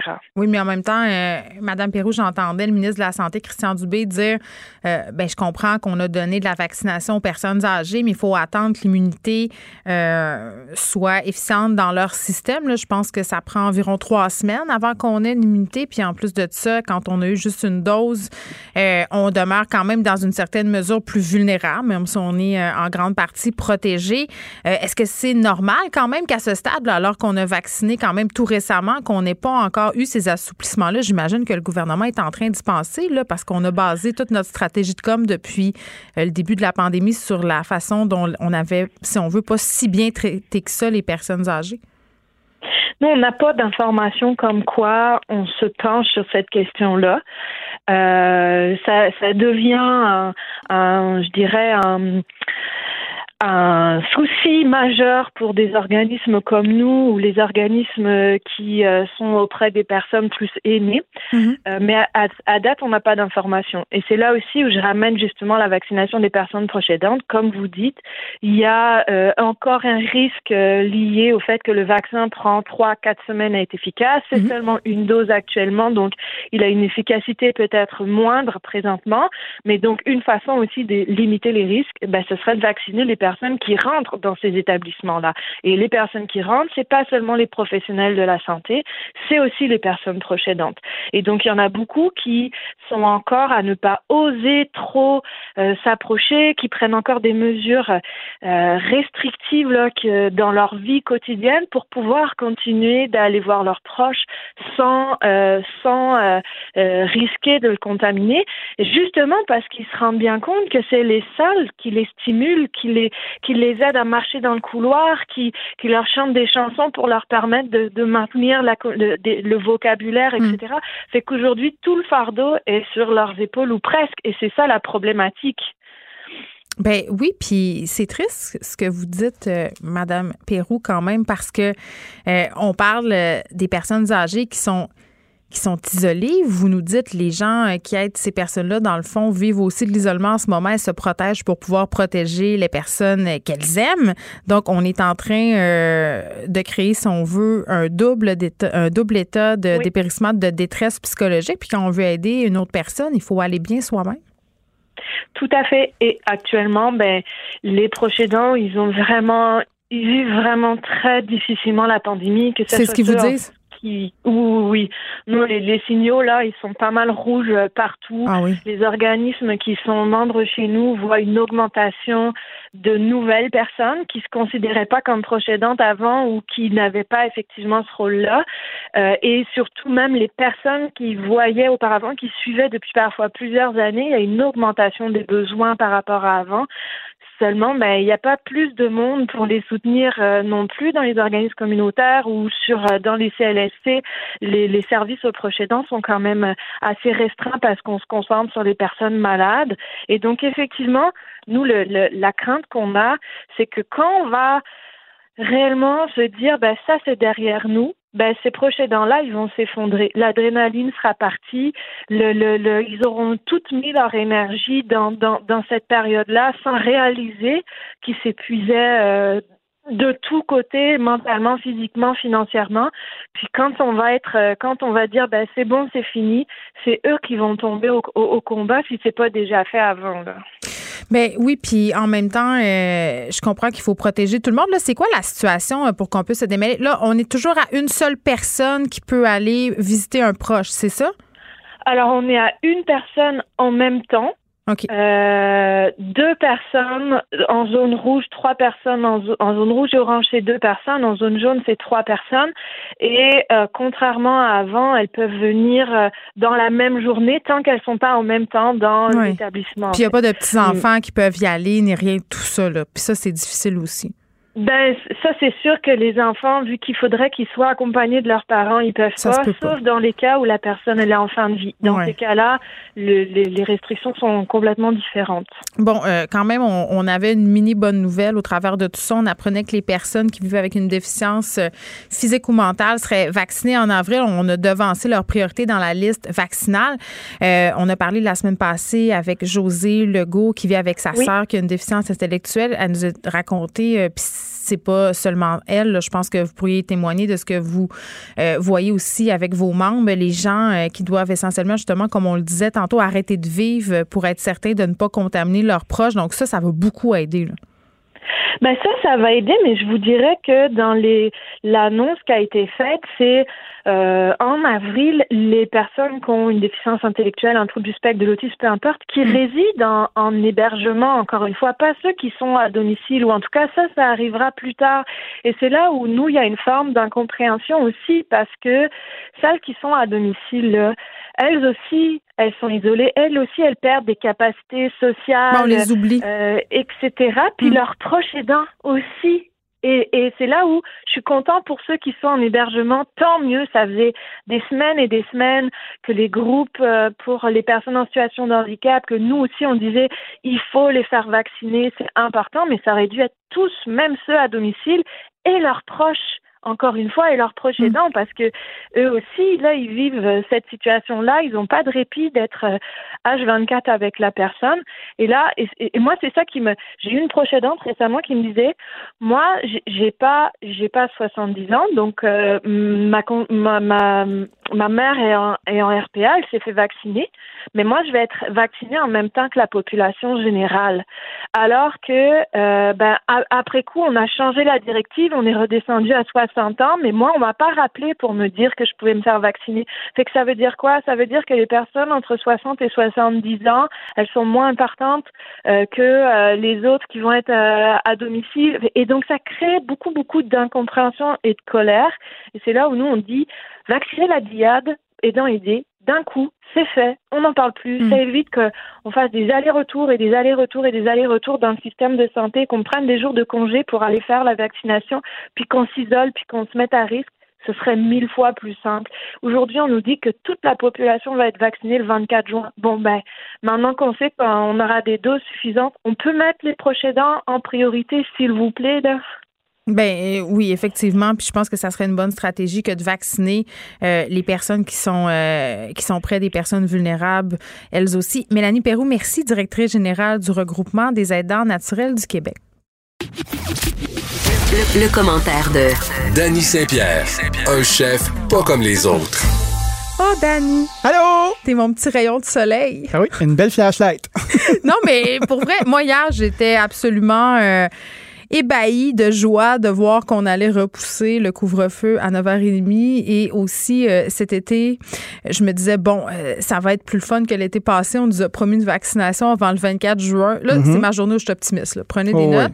Euh, Puis c'est déjà commencé. Mon optimisme depuis en fin de semaine quand on a avancé l'heure, qui s'est mis à faire clair plus tard. Oui. Là, on a une belle météo. Puis là, ça commence à sentir. On ouvre les fenêtres, on fait le ménage du printemps, on ouvre le barbecue. Bon, là, à parté. Moi, le barbecue, chez nous, il fonctionne à l'année. Oui. Mais la saison du barbecue va officiellement commencer et on avait le goût de sortir un peu du délire COVID pour parler, pour faire semblant que tout est normal, puis parler de barbecue. Ben oui, émission de service. Hein? Faisons ça. Ouais, je vais Ça sortir mon Claude. Saucier intérieur. Là, puis, kiwis euh, des hommes, c'est nous autres. Ah oui, sans palourde royale. On va y aller tout doucement avec euh, l'idée euh, de parler de barbecue parce que, tu sais, pour nous, le barbecue, là, c'est quand même un mot fourre-tout qui dit cuisiner dehors, mais ça implique souvent de faire des marques noires sur de la nourriture, euh, aka des steaks ou euh, des boulettes de hamburger. Mon Dieu, il y a tellement d'autres choses à faire avec un barbecue. C'est C'est un monde, c'est un univers. incroyable. Moi, je suis maître de mon barbecue et j'en suis Ah ouais, très maîtresse de barbecue? Oui, mais c'est parce que souvent, on nous présente la cuisine au barbecue comme étant quelque chose de très mâle. C'est la cuisine des hommes, des hommes virils qui mangent des gros steaks puis des côtes levées avec de la sauce. Insupportable. Ça met de cœur et ça m'énerve. Ils sont même pas bons en plus. Ben, je sais pas, il y en a qui sont très bons, euh, sauf que euh, de dire euh, que le barbecue, c'est l'apanage de la cuisine masculine, et surtout, il n'y a rien qui m'écœure plus qu'un gars qui dit je vais faire à souper, puis dans le fond, ça veut dire qu'il va juste faire cuire les steaks cinq minutes, puis que toi, tu vas te taper tout le reste, puis qu'en plus, il va falloir que tu fasses la marinade, que tu mettes la table. Ça existe encore. C'est en où 2000. ça? Sont où les pinces? C'est ça. C'est où ma fourchette? T'as pas, la médaille, t'as pas la médaille de la parité puis de la charge mentale si Non. tu fais deux steaks dans l'été.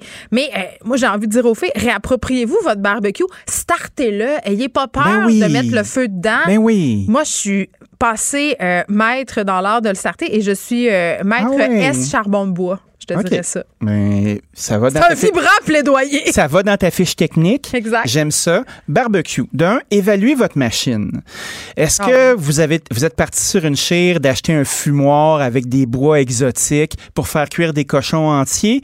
Ou vous aviez un vieux barbecue du Canadian Tire avec des broches qui ressemblent à des roues de bicycle là, Là où la viande bouille. Ouais, ou la viande bouille. Un bon test pour savoir si ton barbecue, c'est un bon barbecue puis qu'il y a assez de BTU, British Thermal Units, que ce soit au gaz, euh, parce que c'est souvent ce qu'on va mesurer. Essaie de te faire griller une toast. Puis tu sais, si ça prend 10 minutes avant qu'elle soit brune, là, ben ton steak, il va bouillir puis ça va faire de la criste de marde. Ben oui, puis mais, mais fait pas ça. Ça, ça s'en va d'un vidange, ça, cette affaire-là. Vous prenez pas ça, là. Arrêtez de niaiser, là. Ben, t'as raison. Puis, tu sais, c'est poche de gaspiller, si on veut, de la viande super chère parce Oui. qu'on va quand même le dire, là. euh, puis je trouve que c'est important. Euh, moi, en tout cas, j'ai fait le choix de manger moins de viande parce que pour plein de raisons, euh, ça pollue, c'est, ça, ça coûte de plus en plus cher.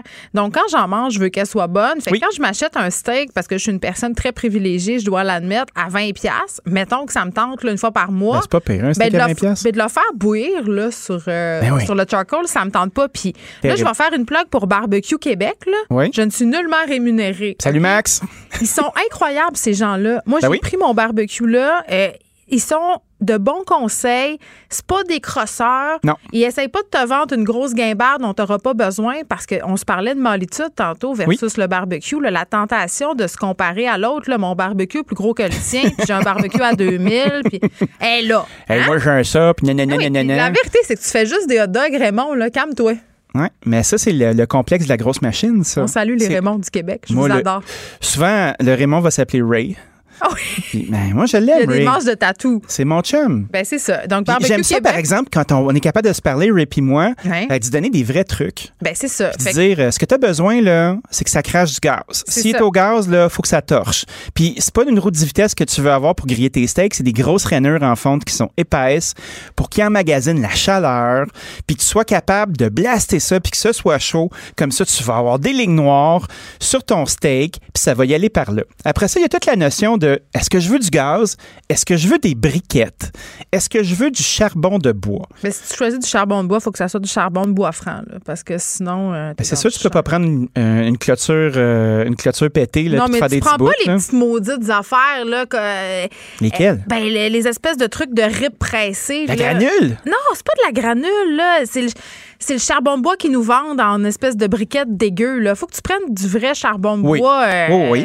qui, qui est pas plein de chimiques dégueulasses. Là. Ça, ça m'écarte. Ben, Ça goûte pas bon. Ça goûte le chimique. faut que tu le laisses brûler. Mettons ta briquette, t'arrives avec ta briquette, tu dis, moi, je fais ça aux briquettes, puis là, tu sors ton espèce de, de fer à cheval que tu branches dans l'électricité, là, puis là, tu l'allumes. Ben, faut que tes briquettes soient blanches. Parce que si tes briquettes sont noires et blanches, là, ton steak, il va sentir, il va sentir la clôture brûlée. Tu sais, tu veux pas que ça arrive, Je vais faire ma Jeanne Benoît. Vas-y, Jeanne. Dans son livre de recettes, Jeanne. elle disait, parce qu'on a tous, c'est toutes des tentations en cuisine, des Oui. réflexes naturels Oui. qu'il faut dompter pour Oui. ne pas. OK? Mhm. L'un de ces réflexes-là, quand tu fais cuire un steak dans le poêle puis tu as mis du beurre, Ouais. c'est de le mettre avant que le beurre ait bruni. Faut pas faire ça. Non. Faut attendre que ça soit bien chaud. Même en faire avec les briquettes à barbecue. That's it. C'est pas quand il reste encore un petit peu de noir que tu sacs ta viande parce que tu as peur, dans le fond, que si c'est tout blanc, que tu pas assez de chaleur. C'est vrai. Retiens-toi. Retiens-toi. Retiens-toi. Puis mets-les. Tu vas voir, ça va être bon. À ta peu. Après ça, gratter ta grille. Ah Oui, avec un truc de bois, pas avec les petits pics en métal. que Ben, ça tu peux te dépend. perforer l'estomac avec. Ça dépend. Euh, et moi, euh, un moment donné, là, j'étais dans un tout inclus. J'aime déjà ça, vas-y. Une des dernières fois que je suis allé dans un tout inclus d'ailleurs, et j'ai retrouvé euh, un bout de ce hostie de broche-là dans un de mes steaks. Je t'ai fait un scandale, mon ami. Mais c'est danger. C'est Ben, très c'est danger. danger. J'aurais pu mourir là, dans un pays exotique. euh, euh, dans un restaurant à la carte de tout inclus, ça aurait été pathétique. Je crois que c'est pas la mort que Ça je aurait pas souhaitais. été une mort très glorieuse pour un chef. Non, ça aurait été comme shit. Déjà que le steak était louche, mais en plus, j'avais comme une espèce de rod de fer dedans. Je l'ai sorti. Euh, ouais, enfin. Bien gratter sa grille, c'est très important. D'un, euh, le feu va travailler pour vous. Fait que si t'as un barbecue avec un couvert, là, tu le fermes, tu le laisses chauffer AF, comme disent les jeunes. Allez voir As euh, dans le dictionnaire urbain. Et puis là, le caca sur votre grill va brûler. Puis là, vous frottez ça bien comme il faut. Puis moi, je sacrifie une guenille que j'enduis d'huile végétale. Ben oui.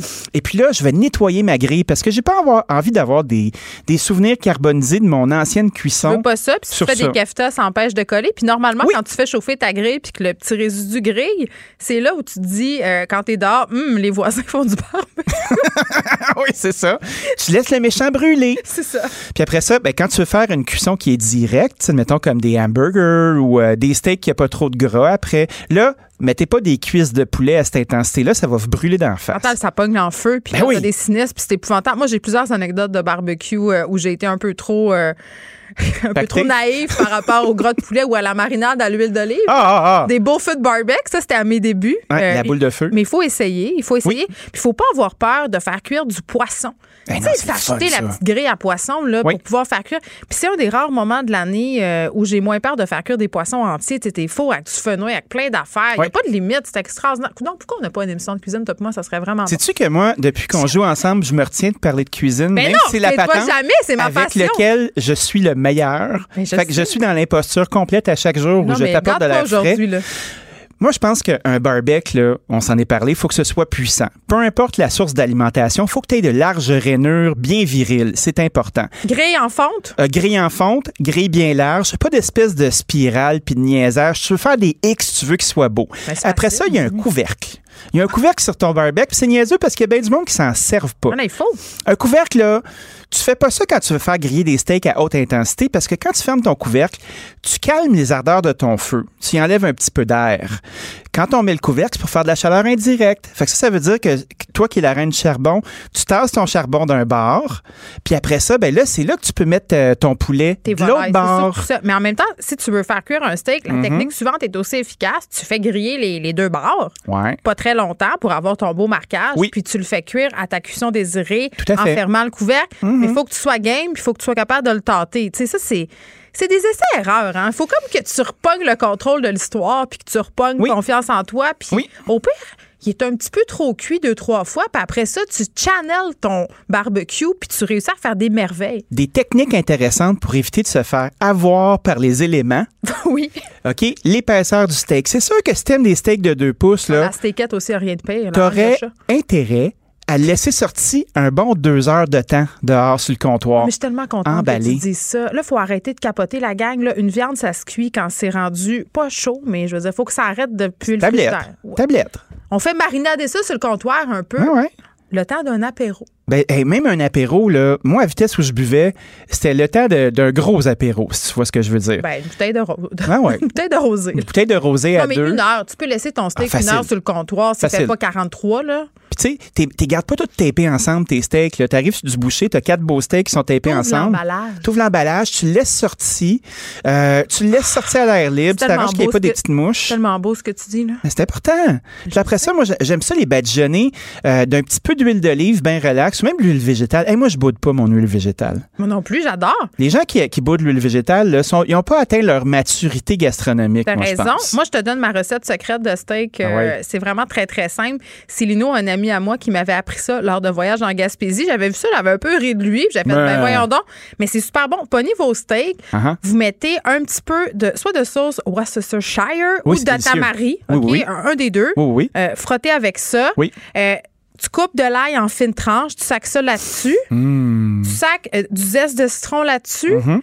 Tu sacs euh, peut-être un peu d'huile d'olive, mais tu n'es pas obligé. Tu pas obligé. Ben, tu peux parce pas. que quand on met de Ça fait l'huile, marinader. ça aide aussi à cristalliser, pas à ça. cristalliser, à croustiller à l'extérieur parce que ça, ça. fait comme une friture instantanée. Fait, fait que c'est très bon. Ben oui. Tu laisses ça marinader sur le comptoir. Tu peux mettre euh, du persil plat là-dessus en quantité, euh, du basilic, ce que tu veux. Puis avant de sacrer ça sur le barbecue, tu enlèves tout ça. C'est délice. Ben, c'est sûr. C'est un délice des dieux, puis on résiste à la tentation de le saler avant de le crisser sur le grill parce que c'est, ça fait pas bien. Qui- mais c'est quoi? Moi, j'ai, moi, je sale en sac à papier. Moi, je, je crois pas à ça, cette affaire. Ben, moi, je fais les deux. Honnêtement, ben, plein de gens, mais moi, je fais les deux. Comme Des qui? fois, je le sale, des fois, je le sale pas. Ben, des chefs fatigants. Daniel Pinard, là, Mais est-ce qu'on peut euh, aussi dire aux gens qu'il faut pas piquer nos steaks avec une fourchette? euh, qui fait ça? ben, plein de monde, là. Ils font ça? Mon chum, l'autre fois, il a assassiné mon steak. Je suis tellement fâchée. Ça a été vraiment une chicane conjugale intense. Je comprends. On achète des saprés beaux steaks. Ah oui? Il les met sur le barbecue. Je fais la petite Comment marinade. ça piqué? Je, je fais la petite marinade dont il vient d'être question ici. Là, je le vois-tu pas retourner le steak avec sa fourchette? J'ai crié comme s'il venait de tuer mon enfant. Mais je comprends. Ça prend des pinces. T'as pas des maudites pinces, euh, tu sais, les pinces rondes là, avec les bouts en broche là, Non, là, non, qui sont non, comme intimement reliées avec la route 10 vitesses qu'on mentionnait un petit peu plus tôt. Là. Non, non. Puis pas des christies de pinces qui sont longues comme deux fois ton corps puis le mien. Là. Non. Ça en prend. La pince idéale, c'est un 12 pouces. avant-bras. C'est un, Un 12 avant-bras. pouces, bien, euh, bien protubérant. Euh, quelque chose aussi qui a des poignées. Parce que ça a l'air niaiseux, mais du métal, c'est conducteur. Ben, fait que, hein, je dis Oui, ça puis je dis rien. Il faut l'avoir expérimenté une Ouais, fois. mais tu sais, j'ai pas beaucoup de poils de main, hein, ça s'explique. Moi, j'ai de terminaison nerveuse au bout des doigts. Puis ça, c'est la faute des assiettes chaudes Ah tenues en dessous des réchauds par les restaurateurs. Fait que t'as ta pince, t'as ton steak, t'es prêt, t'as choisi ton type de cuisson. Si c'est bien du gras, tu fais une chaleur indirecte, tu fermes ton couvercle, tu gères les trappes d'air. Plus que tu laisses rentrer d'air, plus que ça va être chaud. Quand tu y fermes le clapet de la trappe d'air, ben ça va être frais. Si tu veux fumer, tu peux choisir ton essence de bois, mais ça c'est une autre histoire. Ça, on en reparlera dans un autre épisode. Et puis, ah ouais, mais c'est sans fin cette affaire-là. Puis je pense que pour avoir du plaisir en cuisine à l'extérieur, c'est d'avoir les choses dont on a besoin bien proches de nous. Fait que, tu sais, exemple, moi, j'ai beaucoup de plaisir à installer une table à côté de mon îlot de cuisson à l'extérieur où je vais avoir mes assiettes, mes assaisonnements, mon papier d'aluminium si j'en ai besoin, Ah oui. une guenille pour m'essuyer les mains, de quoi mettre mon breuvage qui est frais. Puis, t'es pas en train de courir et faire Hey, Maxa! Hey, Maxa! C'est toi l'homme du barbecue? T'es organisé. Ton garage, là, tout est Non, mais je parle aux gars parce que la plupart du temps, ils sont vraiment focal. C'est vrai. Puis il y en a des bons là, qui vont s'acheter, genre euh, le thermomètre meter là, que tu vas avoir dans ton téléphone intelligent. Non, cuisson Ah. au doigt, Dani. Ouais. Cuisson au doigt. Hey, parlant de doigts. ton feeling, oui. Parlant de doigts, là, Oui. ben, si vous voulez vraiment avoir une belle cuisson, là, tu prends ta main gauche. Quand tu colles ton pouce puis ton index ensemble, tu travailles ton petit gros de doigt, là, ben là, tu as une cuisson qui est bleue. Ben oui. Quand tu prends ton finger sur ton pouce, ben là, tu es à point. Puis quand tu es rendu sur euh, le, le doigt de la bague, l'annuaire, ben il est trop tard. C'est ça. Écoute, Puis- on était à la même école. Ouais. Puis aussi, euh, n'ayez pas peur du repos. Un steak, là, tu le pognes pas du grill puis tu le mets pas dans l'assiette. Faut que tu donnes un petit temps pour qu'il c'est réfléchisse. 10 minutes. Il Ben réfléchit puis il est excellent.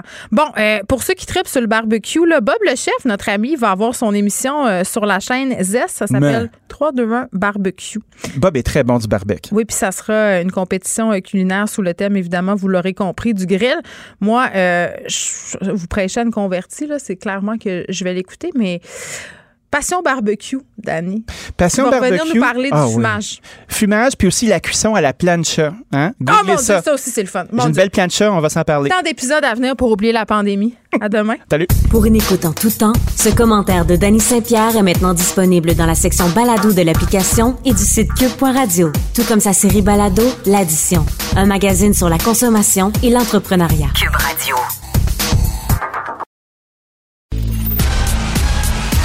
Geneviève Peterson.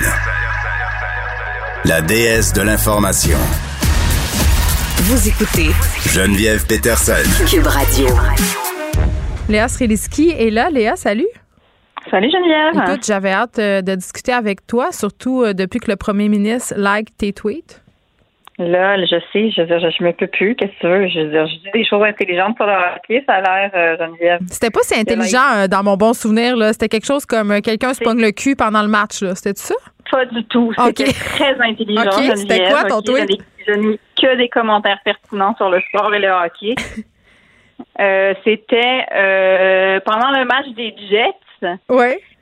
Euh, ça faisait deux fois que Connor euh, marquait. Je pense qu'on était à chaque fois en désavantage numérique puis qu'il venait de manière euh, très précise, genre marqué entre les jambes de Carey Price. Et ça commençait à me gosser. Alors je l'ai dit haut et fort. J'ai dit Connor, tu te gosses. Et ça a. Ah, été ça. approuvé par le plus haut palier hiérarchique de notre euh, système politique, c'est-à-dire le premier ministre. Oui, François Legault euh, qui a aimé ton tweet et qui a, je ne vais pas surenchérir, là, mais je suis quand même un peu plus haute. Il a parlé de mon film en conférence de presse. Puis, Bon, j'avoue. non, mais on est sur Non, le mais- payroll de la CAQ, comme chacun sait. Là, notre chèque est dans le mal. Puis euh, c'est ça, là, on est grassement rémunéré pour app- approprier, euh, s'approprier le discours de la CAQ et être en accord avec les politiques vaccinales. Tout à fait. Bon, euh, là, tu voulais qu'on jase un peu de vaccination, euh, notamment euh, du vaccin AstraZeneca. Mais avant, euh, j'ai envie qu'on se parle d'un autre de tes tweets. Moi, je, comme tu peux voir, je te stalk sur Twitter. Par, rapport à la, plaisir. à la- à- par rapport à la sortie de la conférence des évêques du Canada la semaine passée, là, je chroniquais là-dessus dans le Journal de Montréal. J'avais vu aussi un tweet que tu avais fait par rapport à ton chum qui travaille, si je ne m'abuse, avec des personnes âgées, qui a dû passer une journée à répondre puis à faire des téléphones là, pour rassurer les gens. Oui, parce que euh, ben moi c'est directement lié à sa job parce qu'en Ouais. fait lui est intervenant en soins spirituels dans un hôpital psychiatrique donc euh, il s'occupe de tout ce qui est le lien religieux et spirituel des gens qui sont psychiatrisés en fait puis euh, ben c'est beaucoup moins euh, tu sais dans notre société on dirait qu'on s'est un peu débarrassé de la religion mais ça fait de un il y a toute une génération qui a encore été élevée avec, avec une proximité beaucoup Ouais. plus grande avec la religion euh, puis après, ben il y a des gens qui ont des traits, qui, ont des traumatismes carrément, qui ont été brainwashés ou bien qui ont été élevés par des gens pas gentils et souvent on leur a mis des idées religieuses dans la tête. Ou sinon, ben ils ont un lien relativement sain à la religion puis ça fait partie de leur vie. Bref, c'est pas parce qu'on le voit pas dans la société que euh, c'est- c'est nulle part. Euh, et donc, euh, ben oui, il, parle avec beaucoup de gens euh, qui sont qui sont âgés dans sa profession ou avec des gens qui sont psychiatrisés. Puis, euh, lui, quand il a vu la sortie des évêques, il savait que ça allait avoir un, un impact direct de remettre en question de manière très boboche hein, euh, le lien entre une cellule qui a été prise sur un, un, un fœtus avorté dans les années 70 pour euh, faire des, des recherches que- pour éventuellement aboutir à un vaccin. Euh, je veux dire, il y a personne qui comprend réellement la teneur scientifique derrière toutes ces choses-là. Mm. Puis la manière que ça avait été formulé, évidemment, on aurait dit qu'on allait se faire injecter des cellules de bébés morts. Là, ça faisait à peu près ça. Non, ça avait, ça avait pas de bon sens, mais ça vient quand même, euh, euh, si on veut, euh, augmenter la peur que une certaine tranche de la population entretient euh, par rapport à la vaccination. Puis on a eu, bon, des pays de l'Union européenne qui ont décidé de ne plus administrer AstraZeneca par, par prévention. faut bien le préciser, là, parce que, bon, il y a eu certains événements, une quarantaine, embolie, thrombose, euh, puis on veut voir si c'est lié à la vaccination. Puis je répète que c'est une mesure qui est préventive, ce qui est totalement normal en science et normal quand on parle de vaccination. Euh, mais quand même, j'espère que ça va pas euh, installer un doute pour la population. J'espère que les gens vont aller se faire vacciner parce que ce qui nous était rapporté des centres de vaccination, euh, en tout cas à Montréal, c'est que les gens, quand s'ils savaient que c'était AstraZeneca, avaient des hésitations, voulaient pas le vaccin, ce qui est totalement, euh, ce qui est totalement farfelu quand on y pense parce que le vaccin est efficace puis c'est pas dangereux. Ben c'est ça, mais c'est farfelu autant que la parole des évêques quelque part parce que tout ça, à un moment donné, rentre dans un chaudron de croyance, en fait, qui est Mhm. basé sur pas grand-chose. Puis on n'a pas besoin de ça en ce moment. Puis il y a une génération pour qui la religion, c'est important. Puis les, si les évêques disent quelque chose, ben ça. il faut qu'ils faut qu'ils faut, faut qu'ils s'en tiennent à ça. Donc la job de mon mari, c'est de dé- dépatouiller un petit peu toutes ces croyances-là, puis de rassurer les gens. Mais euh, cela dit, euh, pour pour en venir au, à l'AstraZeneca, ça c'est un peu un- euh, une autre paire de manches, là, parce que là aussi, ça vient jouer dans le chaudron des croyances et de nos peurs. Puis c'est sûr que euh, ben la- on a tellement besoin que les gens se fassent vacciner que on, c'est délicat parce que tu sais c'est dur à comprendre les faits scientifiques, c'est pas si facile à comprendre. On ne sait pas comment c'est fabriqué un vaccin, là, toi puis moi, tu sais. Fait que quelque part, on est un petit peu obligé d'avoir une confiance aveugle au fait que à partir du moment que le vaccin arrive dans ton bras, c'est que les tests qui ont été faits, tu sais. Puis moi ma, moi, ma mère a été vaccinée par le fameux AstraZeneca, puis je veux dire, mon, ma- mon mari a reçu un autre, euh, mon, mes beaux-parents aussi en ont reçu un autre. Ma mère est le seule à avoir eu l'AstraZeneca, puis je veux dire, il n'y a pas de différence, là, tu sais. Il y en a pas, puis je veux dire, est-ce que moi, moi, je me ferais vacciner avec ce vaccin-là? Oui, dans la mesure moi aussi. j'ai- confiance que s'il a passé les tests, c'est pas euh, pas du bicarbonate de ça puis de l'eau là, ils ont pas ils ont pas ils ont pas fait ça dans une cuisine là, je veux dire Hmm. c'est sérieux, tu sais. Je- En tout cas, donc mais mais je trouve ça très nuisible pour le, le pour le dialogue social. Oui, mais il faut voir des gens se faire vacciner. Il faut voir les gens se faire vacciner, puis il faut voir que ça se passe bien. C'est par là que ça va se passer. Hey, Léon, ça va complètement ailleurs. Tu voulais jaser avec moi de rivalité féminine chez les jeunes. Oui, parce que euh, ben, je suis très jalouse que le premier ministre ait mentionné, premièrement. Alors, j'ai une rivalité là, euh, avec toi. Donc, je voulais qu'on en parle. Non, mais. On va vider notre sac. non, mais blague à part, euh, euh, je l'observe chez ma petite, en fait, qui est en première année. Euh, J'observe la rivalité qu'elle peut avoir ou qu'elle peut ressentir avec ses amis. Hmm. Et c'est ma seule fille. Euh, J'ai élevé d'abord deux garçons et ensuite elle est née. Donc, c'est comme un nouveau champ de compé- compétences que je dois développer. Hmm. Et je pensais pas que ça venait aussi tôt, en Mais fait. bien, mais Euh, en, tellement. Là. Moi, c'est une des premières affaires euh, qui m'a frappée à- avec mes filles, c'est de voir à quel point ça n'avait pas changé. Parce que moi, je pensais que c'était une affaire euh, d'époque. Puis par ailleurs, c'est tellement ancré, la, la rivalité féminine. Je suis en train de lire euh, le nouveau livre d'India Desjardins qui va être en vente le 6 avril. Mais si ça vous tente, vous pouvez le précommander. Là, petite plug en passant. Ça s'appelle Mr. Big. C'est pour parler des amours toxiques puis de la façon dont la culture populaire nous a, si on veut, un peu brainwashé par rapport à ce qui est une relation enviable. Puis elle parle de rivalité féminine dans ce livre-là en disant que dans Sex and the City, c'était peut-être l'une des premières séries où on présentait des personnages féminins qui n'étaient pas en rivalité parce que c'est vraiment ancré. Puis tu sais, euh, j'ai fait un long post pour la Journée internationale euh, du droit des femmes. Puis dans, dans, dans ce post-là, il y avait un bout où je disais que je me disais que mes filles apprennent à jamais se comparer négativement aux autres femmes, puis qu'elles puissent les admirer sans les jalouser. Tu sais, essayer de convaincre les filles que ce que les autres filles ont, euh, ça leur enlève rien. Euh, parce que dans le fond, euh, ce qui a beaucoup nuit aux féministes, c'est la division des femmes. Puis je pense que c'est ce qui a été positif dans les mouvements de dénonciation récemment, c'est que pour une fois, les femmes ont fait front commun. C'est pas vrai que les filles sont toujours contre les autres. Mais j'ai l'impression que ça s'apprend, par contre, tu sais, parce que Ben oui. s'il y a quelque chose qui est tellement inné, ben, c'est-à-dire qui, qui, qui se fait de manière tellement euh, jeune, c'est que c'est vraiment un apprentissage, puis ça veut dire qu'il faut le nommer, tu sais, parce que c'est pas des sentiments beaux, là. Puis moi, j'en ai eu des rivalités féminines dans ma vie. J'ai été en rivalité contre des amis qui sont maintenant mes meilleurs amis, puis ça s'est dissipé, tu sais. Puis, Mais ça souvent, on a eu la fille qu'on veut être ou la fille qui nous ressemble. Moi, je me rappelle au primaire, euh, il y avait une autre Geneviève dans ma classe. euh, Je la haïssais tellement, mais dans le fond, euh, c'est parce qu'on était pareil. C'est ça qui me gossait. Exact. Mais quand tu fais ce switch-là, déjà, de, de transformer ta jalousie puis ton envie en quelque chose qui t'inspire, que tu te rends compte, dans le fond, que tu sais, tu fais la lumière sur quel bout de cette fille-là t'as envie, ça veut dire qu'il y a un bout de toi que tu as envie de développer puis que tu développes pas, peut-être. Donc, quand tu fais ce switch-là, déjà, je trouve que ça devient plus sain. Mais comment on explique en- ça à un enfant de 6 ans? Ben, pas comme ça, là. Ça prend ça. du temps, tu. Faut que tu, faut, faut que tu le suives pas mal toute ta vie, comme tu sais, là. Mais, mais, tu sais, je, je, je lui explique, cela dit, je me, des fois, je prends moi et mes amis comme exemple, tu sais, je dis, tu sais, puis je lui dis, c'est une chose de dire à ton ami, par exemple, qu'il a un beau chouchou dans ses cheveux, qu'elle a payé 12 piastres euh, sur le site de trois fois par jour, on s'en souvient.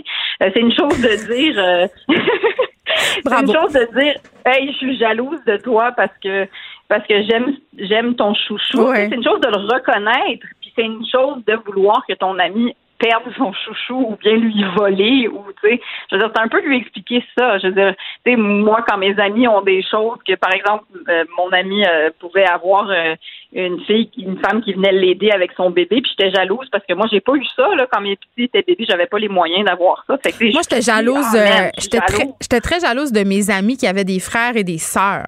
Et, et quand j'allais souper chez eux j'étais jalouse de leur famille. Tu sais ça me rendait Ouais. vraiment fâchée Ben ça, par contre, t'aurais eu du mal à développer ce bout-là de toi. Tu avais vraiment besoin de tes parents à ce niveau-là. C'est pour ça que j'ai fait trois enfants.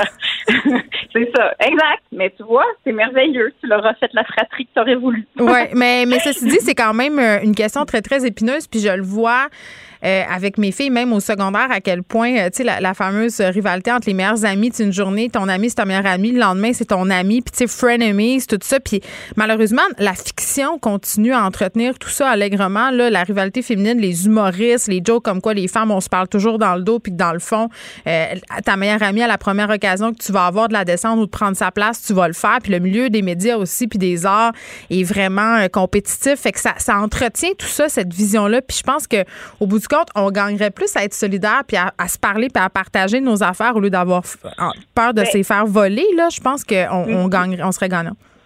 Mais je pense aussi, puis je pense aussi, mais cela dit, tu sais, je pense pas qu'on va éradiquer toute cette culture-là, mais sauf que le message que je voudrais dire à ma fille, c'est comme regarde, ma belle, tu vas avoir besoin de deux très bonnes amies. T'en as pas besoin de 27, là, mais t'en ça. as deux qu'il va falloir qu'elles elles sont dans ton équipe, elles vont elles vont voter pour toi, quoi qu'il arrive, elles vont t'écouter, elles vont t'épauler, puis tu vas être capable de passer à travers, Mm. même si tu rencontres des bitches dans ta vie, parce que c'est sûr qu'il va continuer à en avoir. Oui, puis on aime les airs.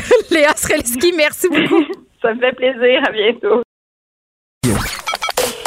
Joignez-vous à la discussion. Appelez ou textez le 187 Cube Radio 1877 827 2346. Hello. Vincent est avec nous. Salut. Salut. On va faire un retour sur le point de presse de Mylène Drouin, directrice de la santé publique de Montréal. Quand même, c'est quelque chose comme plus que 200 000 personnes qui ont été vaccinées. Oui, et euh, là-dessus, ça va bien. La vaccination euh, à Montréal, ça, ça roule, ça va rondement. Au dire de Mylène Drouin, la, évidemment la directrice de la santé publique, Euh, là où euh, son discours est un peu plus ben, déprimant, mais avec un peu d'es- avec de l'espoir quand même, Attends, ça commence par V. euh, la vague. OK. La troisième Oui, vague. c'est ça. Hein? C'est pas vaccin, mais c'est effectivement. Ben, v pour variant, V pour vague. Ah oui, de tout à fait raison. Variants et en fait les deux euh, vont ensemble. Les variants effectivement qui euh, présentement Montréal comptent pour 20% des nouveaux cas. Euh, c'est beaucoup. D'ailleurs, on voyait, elle parlait le, le tipping tipping point, là, le Oui. point de bascule qu'on voit entre autres à- en Ontario. Là, en Ontario, on dépasse les 40% et semble qu'au-dessus, autour de 50 là, là, tu te retrouves avec une croissance exponentielle des cas avec le- les variants. Donc là, on est à 20, mais ça monte. Alors ça, il faut, euh, faut essayer de- de- de- de- d'éviter ça. Parce que la troisième vague, c'est ça qui m'a déprimé un peu. C'est que la troisième vague, selon Mylène Drouin, là, elle va arriver. Euh, la question, c'est pas de- d'empêcher que la vague arrive, mais c'est de la repousser le plus possible le temps de vacciner. Que la vague nous frappe pas trop fort non plus. Exactement. Je vais te la faire, euh, faire entendre un extrait d'ailleurs de ce qu'elle avait à dire en conférence de presse tantôt. Il y a des pays qui referment tout. On, est- on veut éviter le yo-yo et c'est pour ça que si euh, les assouplissements annoncés par le gouvernement, moi, mon message, c'est de dire acceptons ces assouplissements-là comme une, une bouffée d'air frais, mais prenons-les à l'extérieur. Non, mais ass- assurons-nous euh, de très bien respecter et appliquer euh, les mesures autour de ces... euh, de pas tirer trop l'élastique. Bon, et ça, on a tendance à le faire, tirer un peu l'élastique. Donc là, on a des nouvelles libertés, mais il faut pas en prendre plus. C'est un peu ce qu'elle dit là. Et il faut même euh, renforcer notre respect des, des mesures en place. Mais attends, moi, je suis Ben non, je suis pas sceptique. Je trouve qu'on s'est discipliné par rapport à Noël. Moi, j'avais bien peur de la relâche. Là, les chiffres, quand même, nous montrent que peut-être qu'on a plus suivi les consignes qu'on l'a fait à Noël. Donc, ça m'encourage. Moi, aujourd'hui, je vois le verre à moitié plein. J'essaie de me dire que ça va bien aller. On veut pas perdre nos acquis. Comme euh, en Europe, il y a des pays qui reconfinent. Là, nouvelle mesure en France. Ouais, on attend euh, tantôt, d'ailleurs, te dire sur ça, la semaine de relâche, elle confirmait qu'il n'y avait pas eu d'effet majeur à Montréal. Mais oui, on attend euh, dans les prochaines heures là, un point de presse très attendu Ouais. du président français Emmanuel Macron, qui a vraiment des décisions, encore une fois, impossibles à prendre parce que là, les cas sont encore en hausse en France. Euh, les soins intensifs sont euh, pleins à plusieurs endroits, ce qu'on appelle la réanimation en France. Et là, qu'est-ce qu'on fait? On risque de se retrouver avec un reconfinement partiel. Eux, ils ont déjà un couvre-feu, la grandeur de la France, à 18 heures. Nous, on chiale parce que c'était, on chialait parce que c'était 20 heures. Ça a été repoussé à 21h30. C'est 18 heures à maison. Euh, et là, on va ajouter des mesures parce qu'on est en train de perdre le contrôle. Et d'ailleurs, on disait, on doit déjà déplacer des patients, entre autres, dans le secteur de l'île de France. Et euh, on n'est pas capable de le faire assez vite parce que les patients sont trop mal en point. Alors, euh, c'est vraiment difficile. On verra le point de presse d'Emmanuel Macron. Puis on veut pas que ça arrive ici, donc. Ah non, on- c'est un rappel fini. quand même, oui. Vincent, on t'écoute dans quelques Merci. instants avec Mario. Merci, c'est tout pour nous. On se retrouve demain à 13h. Cube Radio.